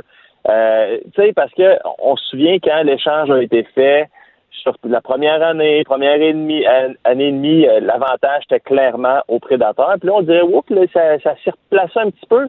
Puis en ce moment, je pense qu'on peut dire que, d'un point de vue statistique, c'est la même chose. Parce que euh, Renault, hier, là, rappelé avec euh, beaucoup de justesse. point 63 points par match pour Piquet depuis l'échange. Point 58 pour Shea Weber. Donc là, on, 0.05, là, la différence, vous prenez qui entre les deux? Euh, si on regarde euh, l'apport dans le vestiaire, le leadership, tout ça, euh, je trouvais que c'était quand même le fun de, de, de, faire une mise à jour parce que, comme je te disais, au début, on dirait que les gens étaient frustrés de voir Piqué partir. C'était un des favoris de la foule. Là, les choses se sont un petit peu... L'écart, c'est pas mal rétréci, il n'y en a presque plus. Je crois que c'était quand même important de le souligner. Mais effectivement, c'est, pas seulement un gros match pour Shea Weber, pour le Canada. c'est son 900e. Weber, 900e match. J'ai vu dans, des, dans la presse écrite, j'ai vu qu'il n'est pas si ému par ça. C'est un gars, un gars assez stoïque, là. Hein? Tu sais, quand cet échange-là a eu lieu, euh, je pense un an ou deux ans après, j'étais du côté de Nashville et euh, Piqué, euh, excuse-moi, Shea Weber, c'était son grand retour. Et là, on avait normalement, tu sais comment ça fonctionne. On rentre dans le vestiaire, euh, un scrum, donc une mêlée de presse, il y a à peu près 15-20 journalistes. Mais là, il y en avait tellement qu'on avait pris une salle au complet pour parler aux deux joueurs. Weber arrive en tracksuit et là, euh, essentiellement, ça dure deux, trois minutes. Il dit J'ai vraiment pas envie de vous parler en ce moment. Je veux juste jouer au. Vous le savez, j'aime pas ça, toute cette attention-là. Je veux juste jouer. Après ça, 15 minutes après, Piqué, qui était blessé, qui ne jouait pas, arrive avec un côte de cuir, un euh, genre de, de, foulard en bois, puis il nous a parlé pendant 15-20 minutes, puis là, il était dans son élément. juste là, ça donnait une bonne idée de, la différence entre les deux joueurs. Puis encore aujourd'hui, tu l'as mentionné, Weber, ça ne l'émeut pas. Lui, 35e euh, match, 900e match, il n'y en a rien à cirer de il veut, Il veut juste le gagner. Il a dit il veut juste le gagner. Exactement. Puis tu sais quoi? Je le crois. Souben, il fait de la télé? Ouais, Souben, euh, c'est drôle, hein, depuis ce temps-là, ça va pas mal moins bien. Euh, il a marqué sur le jeu de puissance euh, lors du dernier match dans une course perdante contre les Red Wings. Mais oui, c'est une télésérie qui, qui, le suit au quotidien. ben, donc le, le, le, genre de piqué chaud. Puis tu sais, l'entraîneur Peter Laviolette a dit que ça le dérangeait pas, que c'était correct, qu'il savait à quoi s'attendre. Tu penses-tu que l'entraîneur Peter Laviolette a dit ce qu'il pensait vraiment? Euh, non, parce que Peter Laviolette, c'est un gars qui est ouvert d'esprit, qui, euh, qui s'est euh, mis à jour, si on veut, avec les nouvelles tendances, les nouvelles personnalités. Il comprend la game, mais c'est quand même un gars qui est vieux jeu, puis je suis certain que ça lui donne des boutons en dessous des bras de voir ce qui se passe, puis surtout de voir que la production euh, si on veut, va avec. Puis je peux te confirmer aussi que ça dérange pas mal de ses coéquipiers, euh, le pied qui est chaud, mais on, vit avec, on prend ce qu'il y a de talent sur la glace, puis pour le reste, ben, qu'est-ce que tu veux? Malheureusement, ça fait partie du package deal. Oui, mais Marc-André, excuse-moi, moi je l'aime bien Piqué, là, mais Piqué fait son show, mais livre la marchandise sur la glace, tu fermes ta gueule, tu dis comme, comme tu viens de l'exprimer, là, tu dis, garde, là, ça, ça fait partie du package, ça fait partie de l'ensemble. Piqué fait son show, fait de la télé, etc., mais marque plus, produit plus. Là, euh, t'arrives vite à te poser la question, euh, excuse mon homme, mais c'est quoi ta vraie priorité? Non, il n'y a pas des joueurs dans, le vestiaire qui se disent ça entre eux autres, qui se disent, ah, là, lui, il fait, il fait quoi? Il fait de la TV ou il fait du hockey avec nous autres, là? Confirmé. 20 points en 40 matchs, 9 millions. Peut-être que ça n'a aucun lien comme dans les faits concrètement, mais ça paraît mal. Je vais te conter une autre anecdote. J'aime ça les anecdotes. Match des étoiles à Nashville, ça fait trois ans. NHL.com donne euh, une petite caméra et un micro à Piqué. il dit va interviewer les joueurs, fais le fou, amuse-toi. Tu sais, la Ligue aime ça. La Ligue en profite de Piqué Souban. Deux de ses coéquipiers qui marchent dans le corridor, je les suis, ils savent pas que je les entende. Il dit Hey, il est-tu fatiguant, lui, avec ses... Tu sais, eux autres ne savaient pas que c'est la Ligue qui avait demandé ça. Il est-tu fatiguant? Il faut toujours qu'il y ait un Kodak sur lui, tu sais. Fait que quand je te dis que euh, devant les caméras, on dit que ça nous dérange pas, je peux te dire que dans les corridors, ça en agace, puis c'est ça qui est dangereux. C'est le gros danger quand tu quand as ta, ta, petite PME sur le côté, il faut que tu livres la marchandise sur la patinoire. C'est ça qui t'a rendu là, c'est ça qui t'a rendu millionnaire, euh, et en ce moment, puis là, mon but est vraiment pas de taper sur Piqué parce que c'est un gars qui a toujours été bon avec nous, particulièrement bon avec moi. mais euh, il faut, il faut qu'ils se mettent à livrer la marchandise davantage. Là, ce soir, il y a quand même le quatrième trio, le, nouveau quatrième trio qui, vit un test. Euh, je pense entre autres à, Nicolas Delaurier, parce que dans le fond, il est le seul survivant de l'ancien quatrième trio. Est-ce que tu penses que lui, il sent que... Est-ce qu'il vit nerveusement? Le quatrième trio le plus analysé de l'histoire du hockey. Euh, on, dirait que ça fait quatre jours qu'on fait des émissions spéciales là-dessus, mais euh, oui, c'est un bon point que tu amènes. Je pense que le bon Nicolas euh, a vu ce qui s'est passé. C'est lui, si on veut, qui est le grand gagnant, ben, le grand gagnant ou le moins perdant là, des trois si on ajoute Udon et Pekka dans l'équation.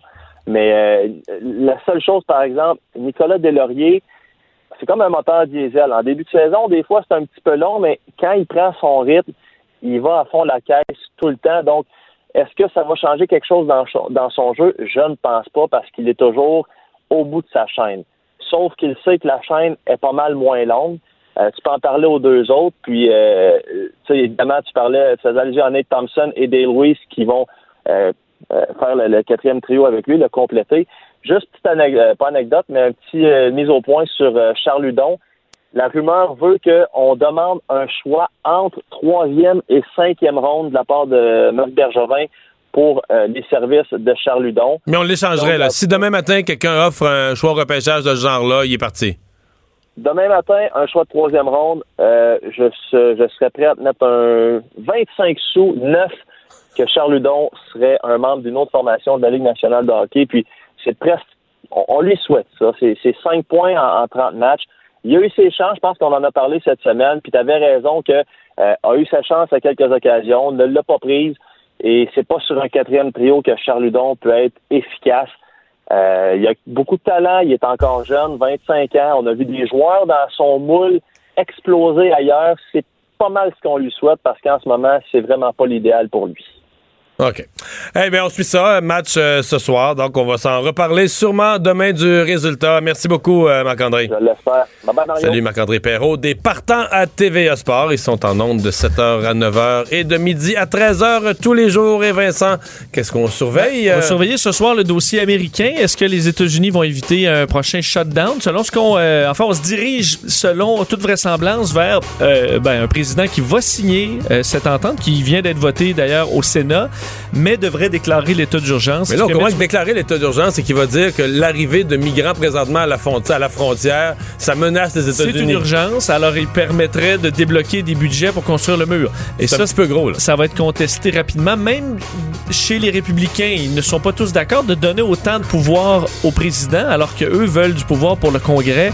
Alors ce sera toute une lutte si jamais c'est ce qui se confirme ce soir. Mais tout porte à croire que Donald Trump devrait aller de l'avant avec cette menace de déclarer euh, Merci Vincent, merci à vous d'avoir été là. Cube Radio.